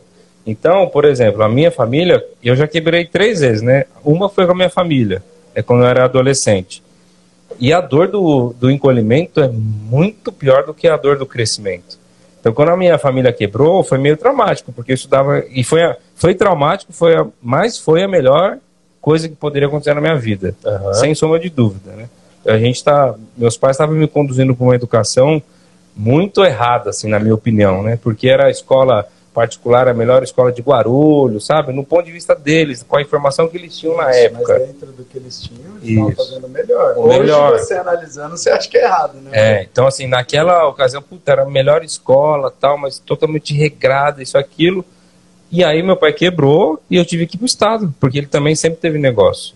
E aí quando eu fui pro Colégio do Estado, foi uma, um puta aprendizado. Então, o fato de eu ter medo de ter quebrado lá atrás me faz com que hoje eu ande um pouquinho mais com cautela. Mas mesmo uhum. assim, aí fui, montei a empresa de consultoria, não deu certo. Vim para máquina solo. Fomos lá para Recife, não deu certo. Voltei para São Paulo e bora, vamos, vamos vender máquina. Então, chegou uma hora que eu falei, cara, a gente tem que continuar crescendo e a gente cresceu muito, assim, né, galera? Uhum. Bastante mesmo. É, e aí eu falo assim, cara, a gente tem que continuar crescendo, mas inclusive eu aprendi isso num podcast, né? Consumo muito podcast, que tem um, um, um, podcast que é de crescimento antifrágil. Uhum. E aí, essa é uma coisa de você observar o medo, né? E a gente determinou que a gente quer continuar crescendo e a gente quer crescer para valer, uhum. mas de uma forma antifrágil, calculando os riscos e dando os, os passos devagarzinho. Então, uma coisa é você ter muita consciência do seu medo, respeitar e tomar decisão. E a outra coisa que é fundamental é, na minha opinião, escutar as pessoas. Então teve um negócio que a gente olha só, a gente fica quando você está aberto, né, e você não tem orgulho para escutar o que, que as pessoas têm para te dizer, uhum. é, você aprende, assim. meu. Então, não, vocês são, nós somos. Né, Isso. Né, a gente é. Vocês aprendem. Então, olha o privilégio que tem a gente trocar essa ideia aqui, vocês Sim. estarem escutando, tanta gente que já escutaram fazendo podcast. Está absorvendo, escutando. Você filtra e coloca. Mas teve uma frase que um cara falou assim, ele falou, calma, cara, vai surgir um negócio melhor para vocês. Uma frase. A gente esperou, a gente estava querendo criar um modelo de negócio assim, puta, mirabolante. Calma, vai surgir um negócio melhor para vocês. Vocês estão achando que é grande hoje, você vai olhar e vai falar, Dois meses depois esse negócio aconteceu, cara. E não é negócio assim, pô, é, aconteceu porque a gente já estava pensando naquilo, já estava trabalhando naquilo e a coisa rolou. Então, escutar as pessoas, ó, esse ano a gente passou, ano passado, né, 2021, a gente passou por quatro processos de consultoria. E consultoria é pesado pra caramba. Você contrata consultoria, o cara entra na sua empresa só para te mostrar que tá errado. É. só para bater. Não, é, só pra bater. Cara, é só para pôr o dedinho ali, ó. Ele dá uma analisada e fala, aqui que tá doendo? É que, né? É. Aí você, é, mas não, mas é que eu tenho isso também. Ele fala, não, não é aqui que dói. Tem que arrumar aqui. Entendi. E aí isso incomoda, né? Não, não é uma coisa que vocês querem melhorar? E por que, que não fizeram isso? E o cara Entendi. entra na intimidade da empresa, né? O estoque, Entendi. vocês não preveram estoque de tal, tal, tal. Aí você... Entendi. Escutar, cara. chato. Escutar as pessoas é fundamental. Mas de qualquer forma, né, é, é, é, Michael, é, cara, isso você falou, essa frase que você falou, ao mesmo tempo, ter paciência é, é, muito bom, mas vocês não estavam passivos, né? Paciência é diferente de ser passivo. É, porque você cresce né? ou você diminui. Exatamente. E a empresa, é, ela não tem... É, estabilidade não existe, né? Sim, é. Fábio Augusto que fala bastante isso. Estabilidade não existe. Então é essa instabilidade que faz vocês tomarem uma decisão, né, Maurício? E o, o espírito de startup, eu acho que vem um pouquinho é, da forma que a gente atua aqui que é uma gestão rápida, assim, né? A gente, gestão ágil, é antifrágil, mas é ágil. Então, caiu um problema, eu costumo dizer assim, cara, não vamos correr do problema, porque quando você, quanto mais distante você fica, maior ele fica, o problema. Então, cara, é isso. Teve uma ideia, pô, vamos fazer. Acordei inspirado, liguei para o Maurício, o Maurício me ligou, cara, tive uma ideia, tal, tive um ensaio, vamos fazer, vamos. Chega na empresa, já envolve uma galera, porra, mas não estava planejado, não estava, galera, mas a gente tem que fazer, porque a hora é agora vamos fazer, entendeu? Então, assim, pô, vamos entrar no agroflorestal? Vamos entrar. Mas como a gente vai fazer? Não sei. Medo, né? Vai, é, vai medo. O medo não para de estar tá aqui. Entendi, Todo momento mas... você fala, cara, será que eu faço? E, e isso a gente, em respeitar, é saber que você vai ter que tomar decisões com medo, mas eu ouvi um negócio do Thiago Negro e me conectou muito. Tá vendo? Eu falei que não conhecia o JJ. Conheci... Ah. É, ouvi do Thiago Negro um negócio que é crescer, do crescer antifrágil, mas é correr do risco da ruína. Então, nunca se expor a ele. Então, hoje a gente tenta, com esse crescimento antifrágil, estruturar a parte que a gente tinha, um déficit, que era a questão do pós-vendas, de peças, técnicos, é, foi como nós vamos nos estruturar para as decisões que a gente tomar que tomem prejuízo não ser um prejuízo maior do que a empresa consegue suportar. Então, é, muitas das decisões é até qual é o nível de risco que você pode correr. Aí uhum. senta, conversa e fala, então, esse risco pode, tem que existir. Ele vai existir, a gente vai tomar a decisão, mas ele só pode chegar até aqui. Ó. E se chegar até aqui, aí você desiste. Aí você fala, errei. É, e aí, uhum. aí eu errei, vou até puxar aqui o nosso, falar do patrocinador de vocês de novo, né, a marca, é, que eu escutando o, o, podcast do Gustavo, né, que é o uhum. CEO da marca, uhum. ele falou um negócio, você vê, é só a gente estar tá aberto e estar tá atento, né, aos pequenos ensinamentos, aos pequenos sinais, né, que as uhum. pessoas vão dando. Então, vocês fizeram uma pergunta muito boa, assim, né, pô, quando que vocês erraram e quando que vocês acertaram? E aí, o Gustavo traz ali alguns exemplos, mas o que eu achei fundamental e o que eu aprendi naquele podcast, uma das coisas que eu aprendi várias, foi: se a gente errou, não vamos passar por cima, vamos analisar. Por que, ah, que é. errou? Ah, errou por conta disso, daquilo, pega os dados, vamos discutir, tal, tal, tal, para no próximo, a gente for fazer, vamos acertar. Então, isso a gente faz bastante. O cliente ligou para a gente estar tá chateado por algum motivo, pô, pera um pouquinho, vamos sentar. Aí senta, galera Acho que isso tem um pouco esse espírito, Todo sabe, de, de startup, né? E, Aí é incomodar, né? Por que aconteceu isso? Por que aconteceu aquilo? O cliente falou disso. Ah, mas eu não concordo. Tá bom, o cliente falou, é um fato. Não, Agora vamos falou... analisar. Aí começa. E, aí... e uma coisa legal também que é, quando você vê a história da marca, você vê que os caras é, são é, tem esse DNA também de abraçar a inovação, né? Então, na, no mercado de resíduos, que às vezes, por exemplo, muitas vezes a gente se depara, olha para o lado e fala assim, cara, em quem que a gente vai se espelhar? Não tem ninguém. Então, é, os caras têm essa história também, e eles já também arriscaram muitas vezes e não deu certo. E, e, e aprenderam, e hoje você vê que os caras realmente têm um, um parque lá de ecoindústrias que tem reciclagem de pneu, reciclagem de. tem compostagem. é referência, né? Isso aí. É, a, a medicina, por exemplo, arriscar a própria pele, por exemplo, no livro do, do Nassim Taleb, ele cita isso direto. Ele fala que, cara, a, hoje a medicina ela, ela só é o que é hoje, os remédios que a gente tem hoje, por causa do erro. É. Né? A aviação é assim, né? Também. Porque cada vez é, melhora. Né? Normalmente, né? um avião, quando cai, ele já dificilmente vai cair de novo por aquele motivo. Porque se tem uma agência que só cuida de acidentes aeronáuticos para investigar a fundo e falar a causa raiz foi essa. A partir de agora muda tudo esse procedimento e aí o procedimento ali tem que ser seguido para que isso evite.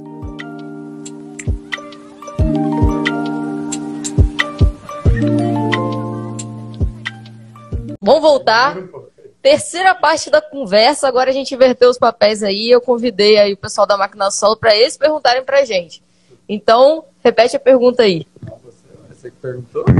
Então, minha pergunta é a seguinte: é, qual é a principal vantagem que vocês é, enxergam assim, vocês notam de ter uma empresa com três sócios e aí como que vocês fazem essa gestão, a divisão das tarefas dentro e o Amaury tem um complemento. O Michael com, é, comentou que nós somos todos muito diferentes embora eu e o Maicon um pouco mais parecido. E se de fato vocês são assim também. E queremos ouvir uma resposta de cada um, viu? Não, fechou. O Claudinho não já é tinha corrido. Coletivo já, não, é. O Claudinho ele quis. é, somos tudo igual, tchau. É. Mas a, gente, a gente, é igual, então não tem esse problema, né? É, Acabou. Então, pronto. Tá respondido. Então, a gente é bem diferente. A gente é muito diferente. É muito parecido com, com você e o Marco também, porque Claudinho a gente pensa um pouco, um pouco, um pouco também, não é, não é muito igual também não, porque muitas vezes a gente, a gente pensa é, diferente. Mas a gente sim, a gente tem divisão de tarefas, né? A gente divide muito bem as tarefas e que inclusive, né, essa divisão ela ocorreu agora, né? A gente começou a dividir agora, porque a Vila Recicla, vou colocar aqui há dois, três anos, a gente estava no modo sobrevivência, né? O Michael já passou por isso, a Mauri também já passou por isso, então a gente ficou muito tempo no, no modo sobrevivência. E quando você fala modo sobrevivência... É o modo sobrevivência é aquela que você está na selva, que você vê o, o, o, o, o leão e, cara, você vai ter que correr, você vai ter que subir aquele muro de qualquer jeito, vai ativar as coisas aqui E é, é, e é aquele negócio, às vezes. Aí você vai ter que matar o leão pra comer, né? Exatamente. E aí, você o quê? Você não consegue enxergar uma visão. É igual o nosso corpo. A gente está aqui olhando, né, para frente. A gente consegue olhar para frente, só que a gente não consegue fazer nada se a gente quis- quiser olhar lá para frente. As mãos, elas vão ficar aqui, você não vai ficar olhando aquilo que você faz. Mas, se eu abaixar e olhar, eu vou olhar pro processo. Então, eu tô ligado ali no, no, no- no operacional, mas eu tô deixando de olhar lá para frente. Então, a gente estava olhando para as nossas mãos, né, nesse modo de sobrevivência, a gente estava ali trabalhando muito e a gente deixava de olhar para frente. Aí foi aonde a gente ergueu a cabeça e começou a olhar para frente quando a gente passou desse modo de sobrevivência. Mas você não acha que é porque vocês romperam essa barreira e nesse momento era de fato necessário vocês aprenderem para estar da forma que estão hoje? Sim, sim, com certeza. Foi, um, foi uma virada de chave. É, inclusive, não foi muito tempo né, pra gente. A gente, como a gente falou, cara, cada um aqui tem, tem, tem uma família que tem um negócio diferente. Eu, mais ou menos, que era do ramo de, da construção civil, mas não tem nada a ver, é ramo de logística, não tem nada a ver com produção e tudo mais. Então a gente não teve uma escola, né? O que a gente tem aprendido muito é com a nossa patrocinadora, que é a marca Legal. cara, de gestão, de em- empreendedorismo também, a gente leva, traz isso do, dos nossos pais, mas mesmo assim, nesse mundo de, de resíduos, de reciclagem e tudo mais, a gente tem aprendido muito com o pessoal da marca ambiental, com o Gustavo, com o Rafael, com o Diogo, principalmente. Fantástico. E é é, a gente sempre fala que a gente se completa, né? O que falta em um sobra no outro. E é isso que a Vila Recicla é, explora, né? Tipo, eu, a Vila Recicla explora do Bruno que o Bruno tem de melhor. A Vila Recicla explora da Mano que ela tem de melhor e assim do Claudinho. Se a gente fosse muito igual, não ia ter, não ia ter alguém lá pra para mostrar ali que para destoar e para fazer a gente crescer para outro lado. Então é Pensar muito diferente. então é muito bom é, pensar diferente, tem muito debate e acho que a gente, a, a gente aprendeu assim, a gente aprendeu a debater, a gente aprendeu a conversar, porque a gente está é, num relacionamento, né? A, a, a gente tá aqui, eu falo que, que eu tô casado com esses dois aqui, Sem benefício.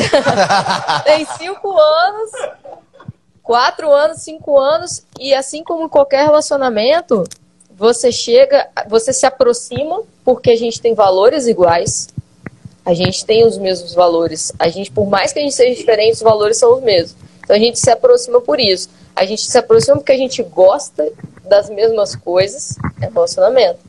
Só que é, no relacionamento, é, pro- no relacionamento evoluir tem que ter debate. E aí a gente aprendeu a, a debater e usar isso a nosso favor e a crescer. E, e é isso que, que é bacana, que é legal da nossa sociedade e é por isso que eu gosto muito. É, e inclusive o, o, o Michael falou ali que é, vocês estavam para fazer algo na, na, na máquina solo, aí chegou alguém e falou, cara, espera dois meses que alguma coisa vai acontecer. Muitas vezes a, é, a gente fala isso entre a gente. Então, às vezes, uma pessoa tá com uma ideia e fala, cara, espera mais um pouco. Pô, vou falar isso com tal coisa com o cliente. Vou fazer uma proposta tal. Cara, faz desse jeito, espera mais um pouco. Então, essa pessoa, às vezes, tá, tá do seu lado. Então, é, acho que isso é importante ter pensamentos diferentes, porque é, você pode ter esse recurso dentro de casa. E. É, e aí eu acho que assim, é manter essa, essa vibração, essa sinergia, né, entre os sócios é, é fundamental, né, porque escutar, né, às vezes você tem aquele cara que tem um ponto de vista diferente, que ele pega faz um comentário que muda completamente aquilo que a gente estava pensando, e você fala, porra, é isso mesmo, cara. Né, teve várias, vários casos que aconteceu aqui na máquina solo, e a gente está indo por um caminho assim, aí chega um outro sócio que não está é, confortável com aquilo, fala, cara, eu acho que a gente tinha que mudar por conta disso, disso, disso. A gente para, respeita a opinião dele e aí você vê que a decisão é mais acertada. Né? Então, acho que é fundamental isso. Né? Você quer falar, Monte? Assim. Falar da gente é complicado, né? É... Ah, tem, tem mais pergunta, né? Caraca. É a pergunta. Começou, agora eu gostaria de saber isso. De Podcast. onde saiu Essa resposta tá pronta já, hein? Recicla, como vocês começaram e quem entrou em que período aí da Vila Recicla pra, para formar essa brilhante sociedade. Assista Só ao primeiro gente- podcast do Sócios episódio do. Sócios do Lixo 01. 01. Então você, essa resposta já tá pronta e editada. Ah, não, pô, essa, essa é a chamada. A gente foi combinado. Boa, Mauri, cumpriu combinado a chamada aí. Volta lá, volta lá no Primeiro Spotify podcast, primeiro podcast. e assiste o primeiro podcast. Não, não, tô brincando. Vamos Não, falar, não né? precisa responder não. Não, não, a gente vai falar, Mari, tá doido? Não, a gente vai falar. Resume, Vamos lá, resumindo, resumão. Eu era de uma empresa, né? Resumindo mesmo, né? Eu, eu trabalhava com meu pai, joguei futebol, né? Por, por um tempo, até os 26 anos. E trabalhei numa empresa de Vila Velha, que, é- que era da minha cidade, de resíduo da construção civil, de reciclagem, onde lá eles tinham um Giporec, uma Macrosk, uma, máquinas móveis importadas. E aconteceu que a gente conheceu o, pessoal da marca ambiental. Estavam com uma proposta de parceria, né? E aí aconteceu que teve algumas desavenças com, com um dos sócios, eu principalmente. O Claudinho, na época, era estagiário dessa empresa. E eu vi como oportunidade né, essa proposta da marca ambiental. Entendeu? De fazer, eles queriam uma parceria com essa empresa. Só que, na verdade, é aquilo que eu falei, por desavenças de, de um dos sócios, né, eles achavam que essa. Diferenças de propósito. É, né? exatamente, Talvez seja. de pensamentos diferentes. Mas muito, ele- né? eles não vi- tá exatamente. pra- eles não viam como uma oportunidade. E eu vi isso como uma oportunidade da minha vida, né? A empresa não estava bem na época, né? E aí eu falei, cara, ou saio daqui, senão eu vou ficar. Eu não sei o, que eu vou fazer da minha vida. A única coisa que eu tenho que fazer é, é acreditar nessa proposta, porque os caras, querendo ou não, a marca ambiental é uma referência no Brasil, né, de gestão de resíduos. Então a gente está se alinhando a uma empresa que é que é referência. Então vamos, que vamos. É, aceitei o convite do Gustavo Ribeiro, né? Na época, então ele falou, ele confiou 100%, falou, cara, você faz esse projeto para mim, vamos, vamos fazer. A marca não tinha é, nenhuma solução parecida, né? é, de, de resíduo da construção civil dentro da Para um CTR. parque seria necessário. Exatamente. Para o parque, resíduo da construção civil é 70% em, considerado em densidade, é, o- é 70% dos resíduos gerados né, na, nas cidades. Então a gente, é, é, a partir daí, a gente começou o projeto, chamei o Claudinho, né, na época, é, falei, Claudinho, e aí? Você A oportunidade é essa. é, é isso, isso, isso. E, e é engraçado, Claudinho, o que, que você pensava na época? Da, é, não, porque o Claudinho sempre me conta, sabe o quê? Porque, cara, o Claudinho estava na faculdade ainda. Sim, na eu UFS. pe- É, o, o Claudinho estava na, que eu- UFS, na, na, na UFS O ainda. Claudinho é o Amauri. Aí, Mauri. Até meio parecido. Aí, Mauri. O, Cla- o Exatamente. Claudinho, Boa. o Claudinho tava na UFS, né, na época, e aí ele falava assim, cara, comigo, ele falou, rapaz, eu nunca imaginava que se eu ganhasse um estágio na marca ambiental, pra mim tava muito... Era o meu sonho. Meu sonho, estudando- meu sonho era ser estagiário da marca ambiental. Engenheiro ambiental e tal. Não, cara, o cara veio, falei, não, a gente vai dar solução pro resíduo da construção civil da marca ambiental. E ele, ele meio que, Não, até hoje ele conta essa história. Quando, quando o Bruno me ligou, ele falou assim, cara, a gente vai fazer uma planta lá na marca ambiental. E o Bruno maluco, né? Do jeito que ele é. Cara, a gente vai fazer, mas, cara, você conhece de, de planta fixa, que a gente tinha, ele tinha muita experiência com planta móvel, com a, com a planta importada. E, e aquela coisa que você falou, é, o Amauri, ele, é, o orçamento que a gente tinha não cabia uma planta importada móvel.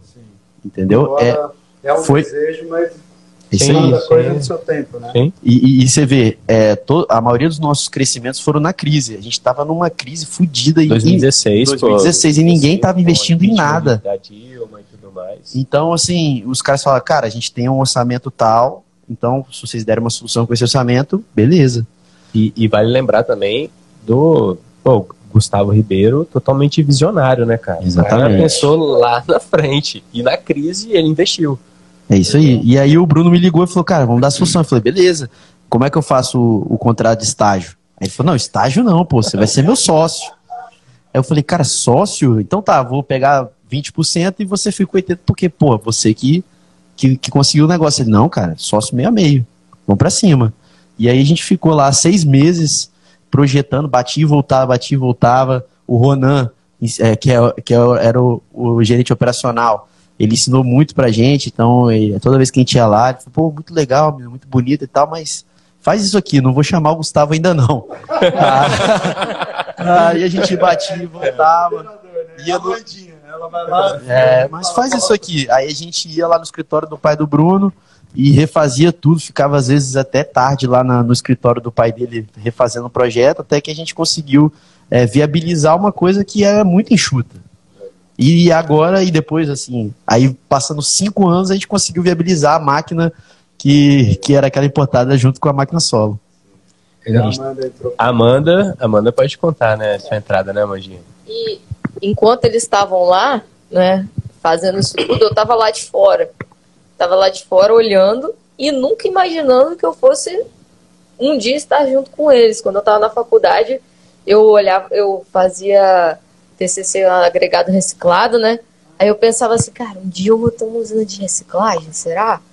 É, é o pensamento que tinha. Eu falei, cara, será que um dia eu vou conseguir fazer isso, reciclar isso?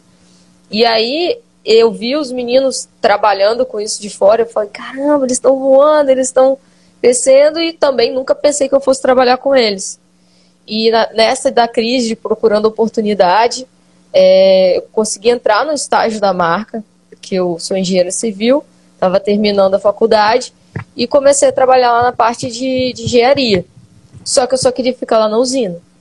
E aí eu só queria ficar lá, ficava com eles lá, enchendo o saco. E aí ficou. E aí eu fiquei. Na verdade, na verdade, eu entrei também num momento em que, de dificuldade. Foi exatamente assim. Boa, muito bom contar essa história. É, os três, então, é, eles estavam pensando em fazer a peneira com, com essa pessoa. Ah, E aí eu comecei a estudar sobre peneira, comecei a entrar, comecei a ver que aquilo que o cara estava construindo já, praticamente pronto, não tinha nada a ver. E aí estudei, fui na literatura, fui num professor e provei por A mais B que aquela peneira ali não atendia. E aí o cara que a gente já tinha, a marca já tinha pagado tudo já, o cara devolveu o dinheiro e reconheceu que a entrega que ele ia fazer não era uma boa entrega. E aí eu trouxe outro fornecedor, um bom fornecedor, a peneira nunca deu problema nas peneirinhas. E aí foi aí que eu me aproximei mais. E também ajudei no, no momento que a, que a Vila Recicla estava precisando, né, do, do investimento, assim. E foi, um, foi também um, um, um momento que a escolha dos fornecedores nesse, não foi muito legal no primeiro momento. E aí a gente precisava investir num britador novo. E aí Bruno até vendeu o carro dele, né, Bruno? Deu o carrinho Virou e brita. Eu entrei junto aí da sociedade nessa época. E aí, dentro do verdade ou fake, verdade ou fake, que é a Amanda que manda. Ah! Cara, uma- é, quando a gente começou o projeto pra, pra. Inclusive que. Calma, eu vou, eu vou responder. Eu vou, eu vou dar uma volta, mas eu vou responder. Quando a gente começou o projeto, que inclusive acabou com a gente, com a gente comprando esse equipamento de mineração para botar num aterro sanitário, para reciclar com, junto com a, a máquina solo, é, a, gente, a gente fez um teste lá em cima do aterro, então é, era aquele cenário assim, parecia que a gente estava em Marte, né? Aquele, aquele cenário assim, é, muito barro, vento, poeira, lixo, cheiro de lixo. E aí quando chegava uma loura de camisa rosa, era muito engraçado. a gente olhava assim e falava, cara, tem uma coisa destoando aqui. Mas Não assim, a cara, ver, não, poeira danada. esse, esse exemplo que a Amanda deu da peneira é, é muito bom para dizer que a Amanda é uma- é uma mulher muito forte. Então, assim, é, ela realmente bancou é, é, com esse cara, tipo, cara, a gente não vai perseguir com você porque você não vai conseguir entregar. E foi um processo Peitou, muito. né, Ela peitou É, ele. Foi um aprendizado até pra gente. Foi um na época, aprendizado pra porque- gente, porque, porque eu e Bruno são mais do estilo assim, cara, vamos dar um e jeito. tal, vamos- tipo, E, e a Amanda teve a decisão super correta de peitar ele, e, e hoje a gente olha pra trás e vê, cara, a gente ia estar passando problema até hoje se a gente tivesse com essa peneira maluca. Sim. Entendeu? E, e isso, isso é muito noção bom. do de como que era a peneira, a gente foi lá ver a peneira O cara botou um moto vibrador nela, só que o cara ele, ele não tinha engenharia nenhuma, né? Então, cara, o, o que, que ele tava achando que era peneira era as telas bava- é, vibrar. Ele vibrava né? a tela, não a, não a caixa. tela, não a caixa. Aí a tela ficava. pá, pá, pá, pá, pá. A gente falou, rapaz, isso não é peneira não. Aí. E ele tinha feito uma estrutura toda robusta e tal, não sei o quê. Era gigante. Gigante. Só que aí ele botou um, um moto vibrador também bem, bem grande. Só que aí foi muito engraçado, porque na hora que ele ligava, passava três minutos, ia parafuso pra tudo quanto é lado. Pá, pá, pá. A gente falou, rapaz, não tem como ficar com um trem desse, não. Tá aí a importância de bons fornecedores também. E sendo que esse cara era um, é- era um, um- um prestador de serviço que é, prestava serviço já dentro da marca ambiental, né? Mas, mas prestava serviço dentro da área de, de caldeiraria, né? Dessas coisas. Fazia bem. Então, quando a gente ia pesquisar os equipamentos, lógico, a gente tinha é, o, o dedo ali, cara, vê com fulano, vê com ciclano.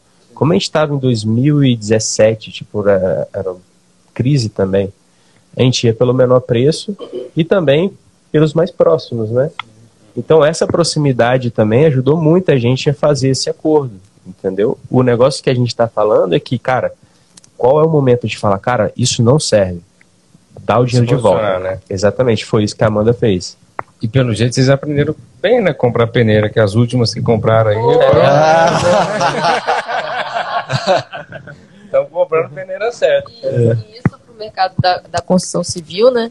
Eu, é o que a gente vê o que acontece. O cara vai, como é um mercado assim que não é um, você tem que fazer a conta certa. você- às vezes o cara vai no mais barato e aí não faz a escolha certa. Então por isso que a gente está aqui ó, indicando os fornecedores aqui da máquina Sol, Valeu, valeu. porque Quase, a gente quase faliu, assim, pra- praticamente quase acabou, e aí é, foi aí que a gente conseguiu também dar, dar uma voltinha por cima, porque senão não tinha nada disso. Mas pegando esse gancho aí, ó, para inspirar os estagiários que estão ouvindo e que vão ouvir, o Ben Chol, eh, ontem ele fez uma postagem bem legal no LinkedIn, né? Ele falou da história do Ronaldo no Cruzeiro. Ele falou, a história do cara, desse cara é basicamente o seguinte, com 28 anos, 28 anos atrás, ele entrou como eh, estagiário e depois e agora ele saiu o dono do time. É o dono do time. Então os estagiários aqui, ó, entraram como estagiário, agora tá tudo dono. né? Mas e a pergunta agora, o que hoje, com tudo que a gente já vem de relacionamento, de conversa de vários anos, aliás, a Amanda me, me lembrou uma coisa ontem que eu conversei com ela, acho que por volta dessa época.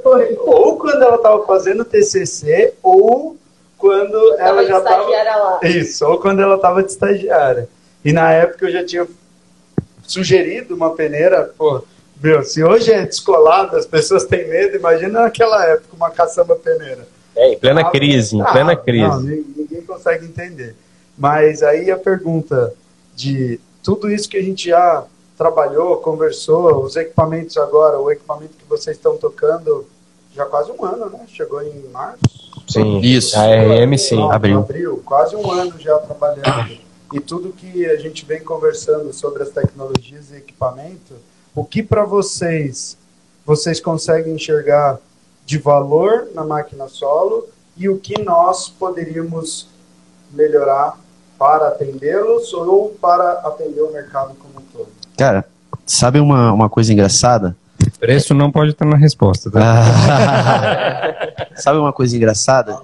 Que a gente, a gente fez esse, esse episódio com o intuito de falar sobre tecnologia e a gente falou bastante sobre pessoas. Mas é, é justamente isso que atrai a gente na máquina solo. Porque, cara, tecnologia, você consegue encontrar tecnologia para reciclar tudo no mundo. Tudo, tudo, tudo. Então, assim, não existe nada que não existe tecnologia para ser reciclável. Agora, o relacionamento que você vai ter, como a pessoa vai te atender, como ela vai te atender caso dê algo errado. É, talvez é, caso algo esteja num contrato, mas a gente, talvez a gente possa conversar para resolver. Como que a gente resolveria ao invés de ir para a justiça ou algo do tipo. Isso é justamente o que atrai a gente na máquina solo. Obrigado, cara. Foi muito- Tem palavras, que bom, sabe? É, valeu, E, e em relação é, técnica mesmo, né, de equipamentos e tudo mais, eu acho que não tem nem o, o, o que a gente falar, né? Porque a gente sabe que o, os equipamentos, querendo ou não importados, hoje eles são os melhores equipamentos, são os mais apropriados da gente fazer o que a gente faz, né? É literalmente aquela, aquilo que a gente sempre fala, cara, é, é só apertar o botão. Muitas vezes um, um equipamento importado é só você chegar e apertar o botão. Então quando a gente tem que fazer uma linha de britagem, de peneiramento, de triagem, aí já acaba você tem, tem, que, tem que desenhar, muitas vezes é a Amanda que desenha, automatização, então você tem que ver uma calha, você tem que ver tudo isso diferente. Então, lógico, tudo isso para economizar, né? mas é muito bom ter um equipamento que você só chega ali e, e, aperta o botão, porque aí você acaba ficando livre, que é uma conversa que a gente estava falando com, com o Maico sobre Cara, quando você fica agarrado na produção, a gente ficou muito tempo agarrado na produção. Foi aquele modo de sobrevivência que a gente estava falando. É, na, na, a planta no começo, eu fiquei muito na frente do britador na época. Eu anotava tudo, tipo, parou por causa disso, parou por causa daquilo, o que, que a gente pode fazer, tá, tá, tá, para melhorar. Mas aí, esse modo pro, pro, é, sobrevivência, ele cegava muita gente da nossa visão de futuro e tudo mais. Foi aí que a gente acordou, viu os modelos é, internacionais principalmente, que, cara, funciona, liga e deixa lá, que, ele, que, o, que, que funciona, entendeu? Não é igual a gente vai montar a planta, cara, e aí? Tá rodando, não tá rodando? Não, quebrou isso, quebrou aquilo, quebra isso, quebra aquilo. Então, não, não dá aquela continuidade que tem que ter é, em relação até à produção de resíduo da construção civil, mineração e tudo mais. O que manda é, é a produção. Quanto mais você faz, com aquele custo ali reduzido, é melhor. Então, cara, os equipamentos importados têm produção, tem tudo. O único problema hoje é que a nossa moeda hoje ela está ela, ela tá desvalorizada. Então, esse é o grande problema. Eu acredito que é, que é o que vocês enfrentam, é de trazer esse, uma Sim. parte, né? Não, de é, trazer esses equipamentos de lá que seja viável aqui para quem vai investir. Mas é, cara, para funcionar na prática é muito bom. E ele com certeza se paga se você tiver um negócio que seja um negócio muito bom. Eu, né? eu vou propor a gente responder em duas etapas. Você responde a parte da moeda, do valor, tudo. É. E, mas eu queria trazer um, um, ponto de reflexão, né, que eu venho pensando um tempão, que a pergunta é, é assim, por que o equipamento importado, né? Por que, que o equipamento importado se destaca tanto do equipamento nacional? E aí, assim, a conclusão, a minha teoria, a conclusão que eu cheguei é que é, como a gente trabalha com a maioria dos equipamentos são da Europa, é um mercado muito competitivo, muito, mas muito mais competitivo do que no, no Brasil, né? Então, assim, é, os caras estão falando... Se provou pelo tempo, né? E isso é, ou seja, é muito competitivo porque são países é, pequenos que eles... Chega uma hora que ele preenche, né? Aquela frota de equipamentos que o país precisa, né? Depois começa a renovar, mas todas as fábricas que a gente trabalha quase todas as fábricas, no nosso caso, todas as fábricas exportam mundo afora, porque o mercado na Europa já está saturado. E como é muito competitivo, faz com que, e é uma coisa que eu acho assim, que o Brasil está atrasado, e são poucas empresas que investem nisso, a marca é um bom exemplo disso, tanto é que uhum. hoje tem a Vila Recicla, é pesquisa e desenvolvimento, P&D.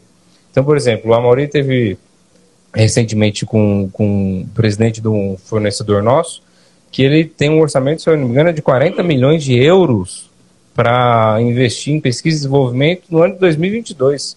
Então, você, nos próximos dois anos. Nos dois anos. Então, você chega lá nas fábricas, o cara mostra, isso aqui é o departamento de marketing, isso aqui é engenharia, tal, tal, isso aqui é P&D. Cara, é, não é, é, comum a gente encontrar menos que duas, três pessoas trabalhando. Geralmente, cinco, dez pessoas com cabine de simulação e tudo. Então, uhum. e por que que eles fazem isso? Eles fazem isso porque o mercado é muito competitivo, cara.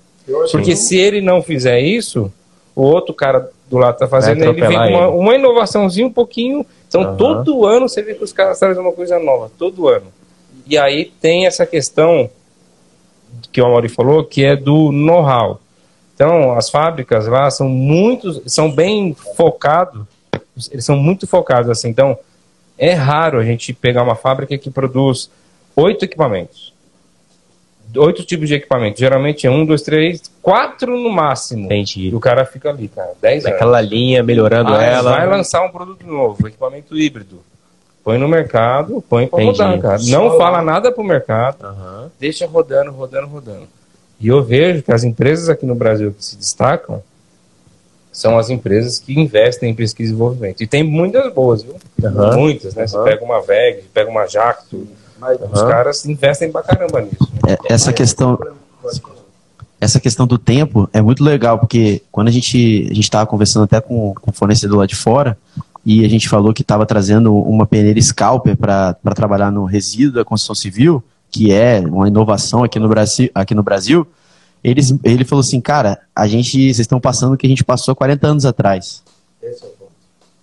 Entendeu? Normalmente esses países passaram por muitas guerras recentes, né? A gente acha que faz muito tempo as. Aham, mas tem pouco tempo, né, Maurinho? E, e isso forçou todos eles a se desenvolver, se desenvolver em equipamentos, porque eles não iam conseguir é, reciclar e processar tudo que eles precisavam. E Uhum. o país tem uma, uma limitação geográfica, né? Aham. São países pequenos, que é isso que o Michael falou. Agora, o ponto é, os caras estão há 40, 50, 60 anos Sim. fazendo a mesma coisa. A Hubble Master, que agora virou RM, é, começou com entulho, Aham. cara, há muitos anos atrás. Então, hoje, você pegar um equipamento deles, que é um botão, liga o equipamento inteiro. Pegar um equipamento deles que foi pensado, diesel elétrico, para você ter a força do diesel, a mobilidade do diesel, mas toda a facilidade do motor elétrico para ser arrumado, Sim. cara, são 40, 50 anos. Controle de velocidade da esteira. Tudo, Então, sabe? tudo isso Então, é um diferencial. E aí, a questão do preço, eu acho que tem que estar muito ligado a valor, que é o que a gente tenta falar para os clientes. Se você olhar preço, nem sempre o que é mais barato é bom, nem sempre o que é mais caro é bom. Ou talvez o importante.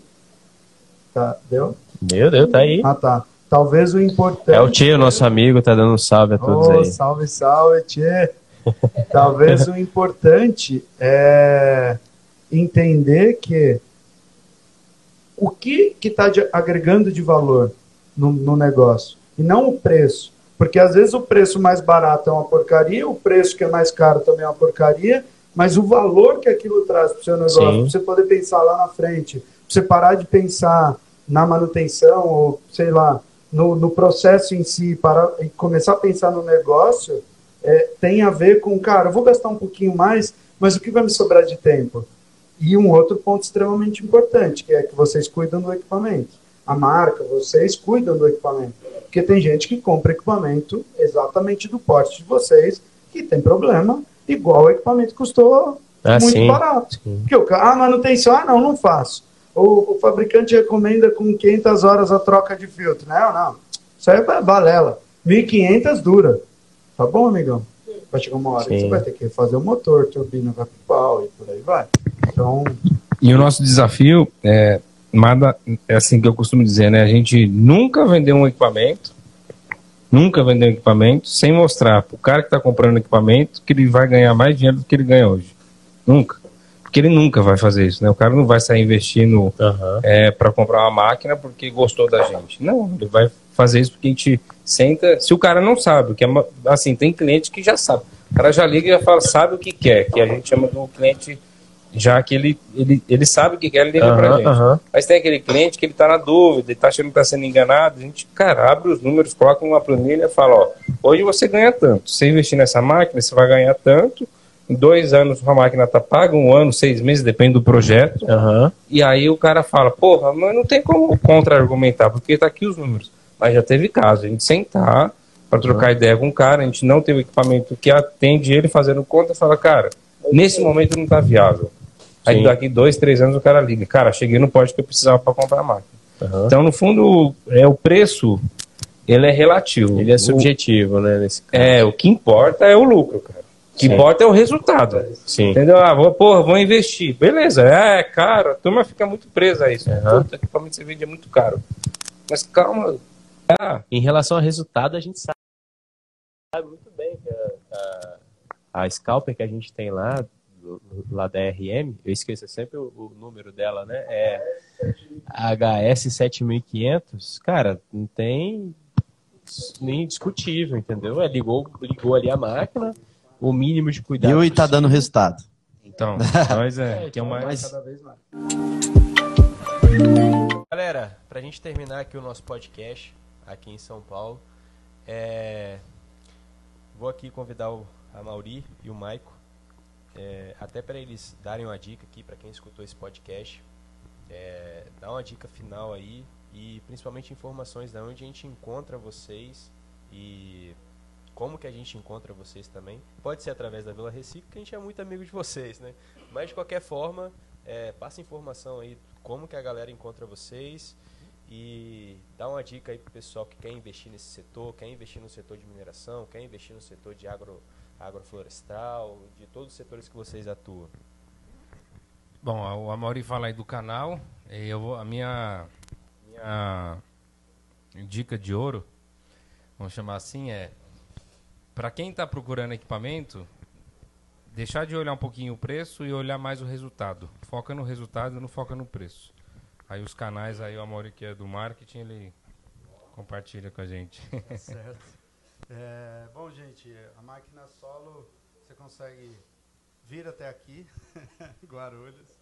Estamos no, no Instagram, Máquina Solo, LinkedIn, Facebook, todas as redes sociais. É, a dica que eu, teria, que eu daria é tome cuidado antes de fazer um investimento, estude igual a Mandinha fez. Se você estudar, a chance de você comprar algo que não é o que você precisa é muito remota. E tome cuidado com aquelas pessoas que sabem demais. Porque muita gente, muita, muita, fala até pelos cotovelos que eu sou top, sou foda.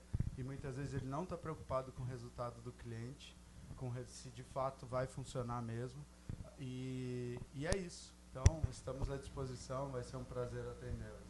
E aí eu queria mais uma vez agradecer né, pelo convite de vocês para a gente participar aqui do podcast Sócios do Lixo. Mais uma vez agradecer a visita, né, de vocês terem saído lá do, do Espírito Santo, de Vitória, Vila Velha, né? Vila Velha. Vila Velha. Eu falo Vitória, os caras já deram um, Uma arrepiada aqui. um- E é isso aí, galera. Vocês são- serão sempre bem-vindos. Estamos à disposição para fazer mais e mais. Galera, a gente que agradece a presença de vocês da Máquina Solo. É, se quiser saber um pouco mais sobre reciclagem da construção civil, sigam arroba Vila Recicla, além de seguir aqui no o nosso podcast Sócio do Lixo. E se estiverem procurando máquinas para reciclagem de resíduo da construção civil, fala com a Vila Recicla que a gente vai te dar um cupom de 10% de desconto com a máquina solo. E finalizar e agradecendo nosso patrocinador, Marca Ambiental, patrocinador aí do podcast, Sócios do Lixo, pela estrutura, por todo o apoio. E a marca que permitiu aqui esse encontro, né? Porque ela que aproximou as duas empresas. Então, mais uma vez aí agradecendo. É isso aí. E aí, pessoal, só pra gente resumir, a gente não veio aqui só gravar um podcast, a gente veio aqui fechar uma parceria. Por isso, os caras deram um cupom pra gente, né? Um cupom de desconto. Então a gente tem um portfólio assim gigante de, de equipamentos que dá para ser usado em pequenos e grandes municípios, para resíduo da construção civil, para mineração, para água flo- florestal, tudo através da máquina solo, mas pode chegar através da Vila Recicla também, a gente pode apresentar para vocês esses produtos. Valeu! Valeu. Valeu, tchau, tchau.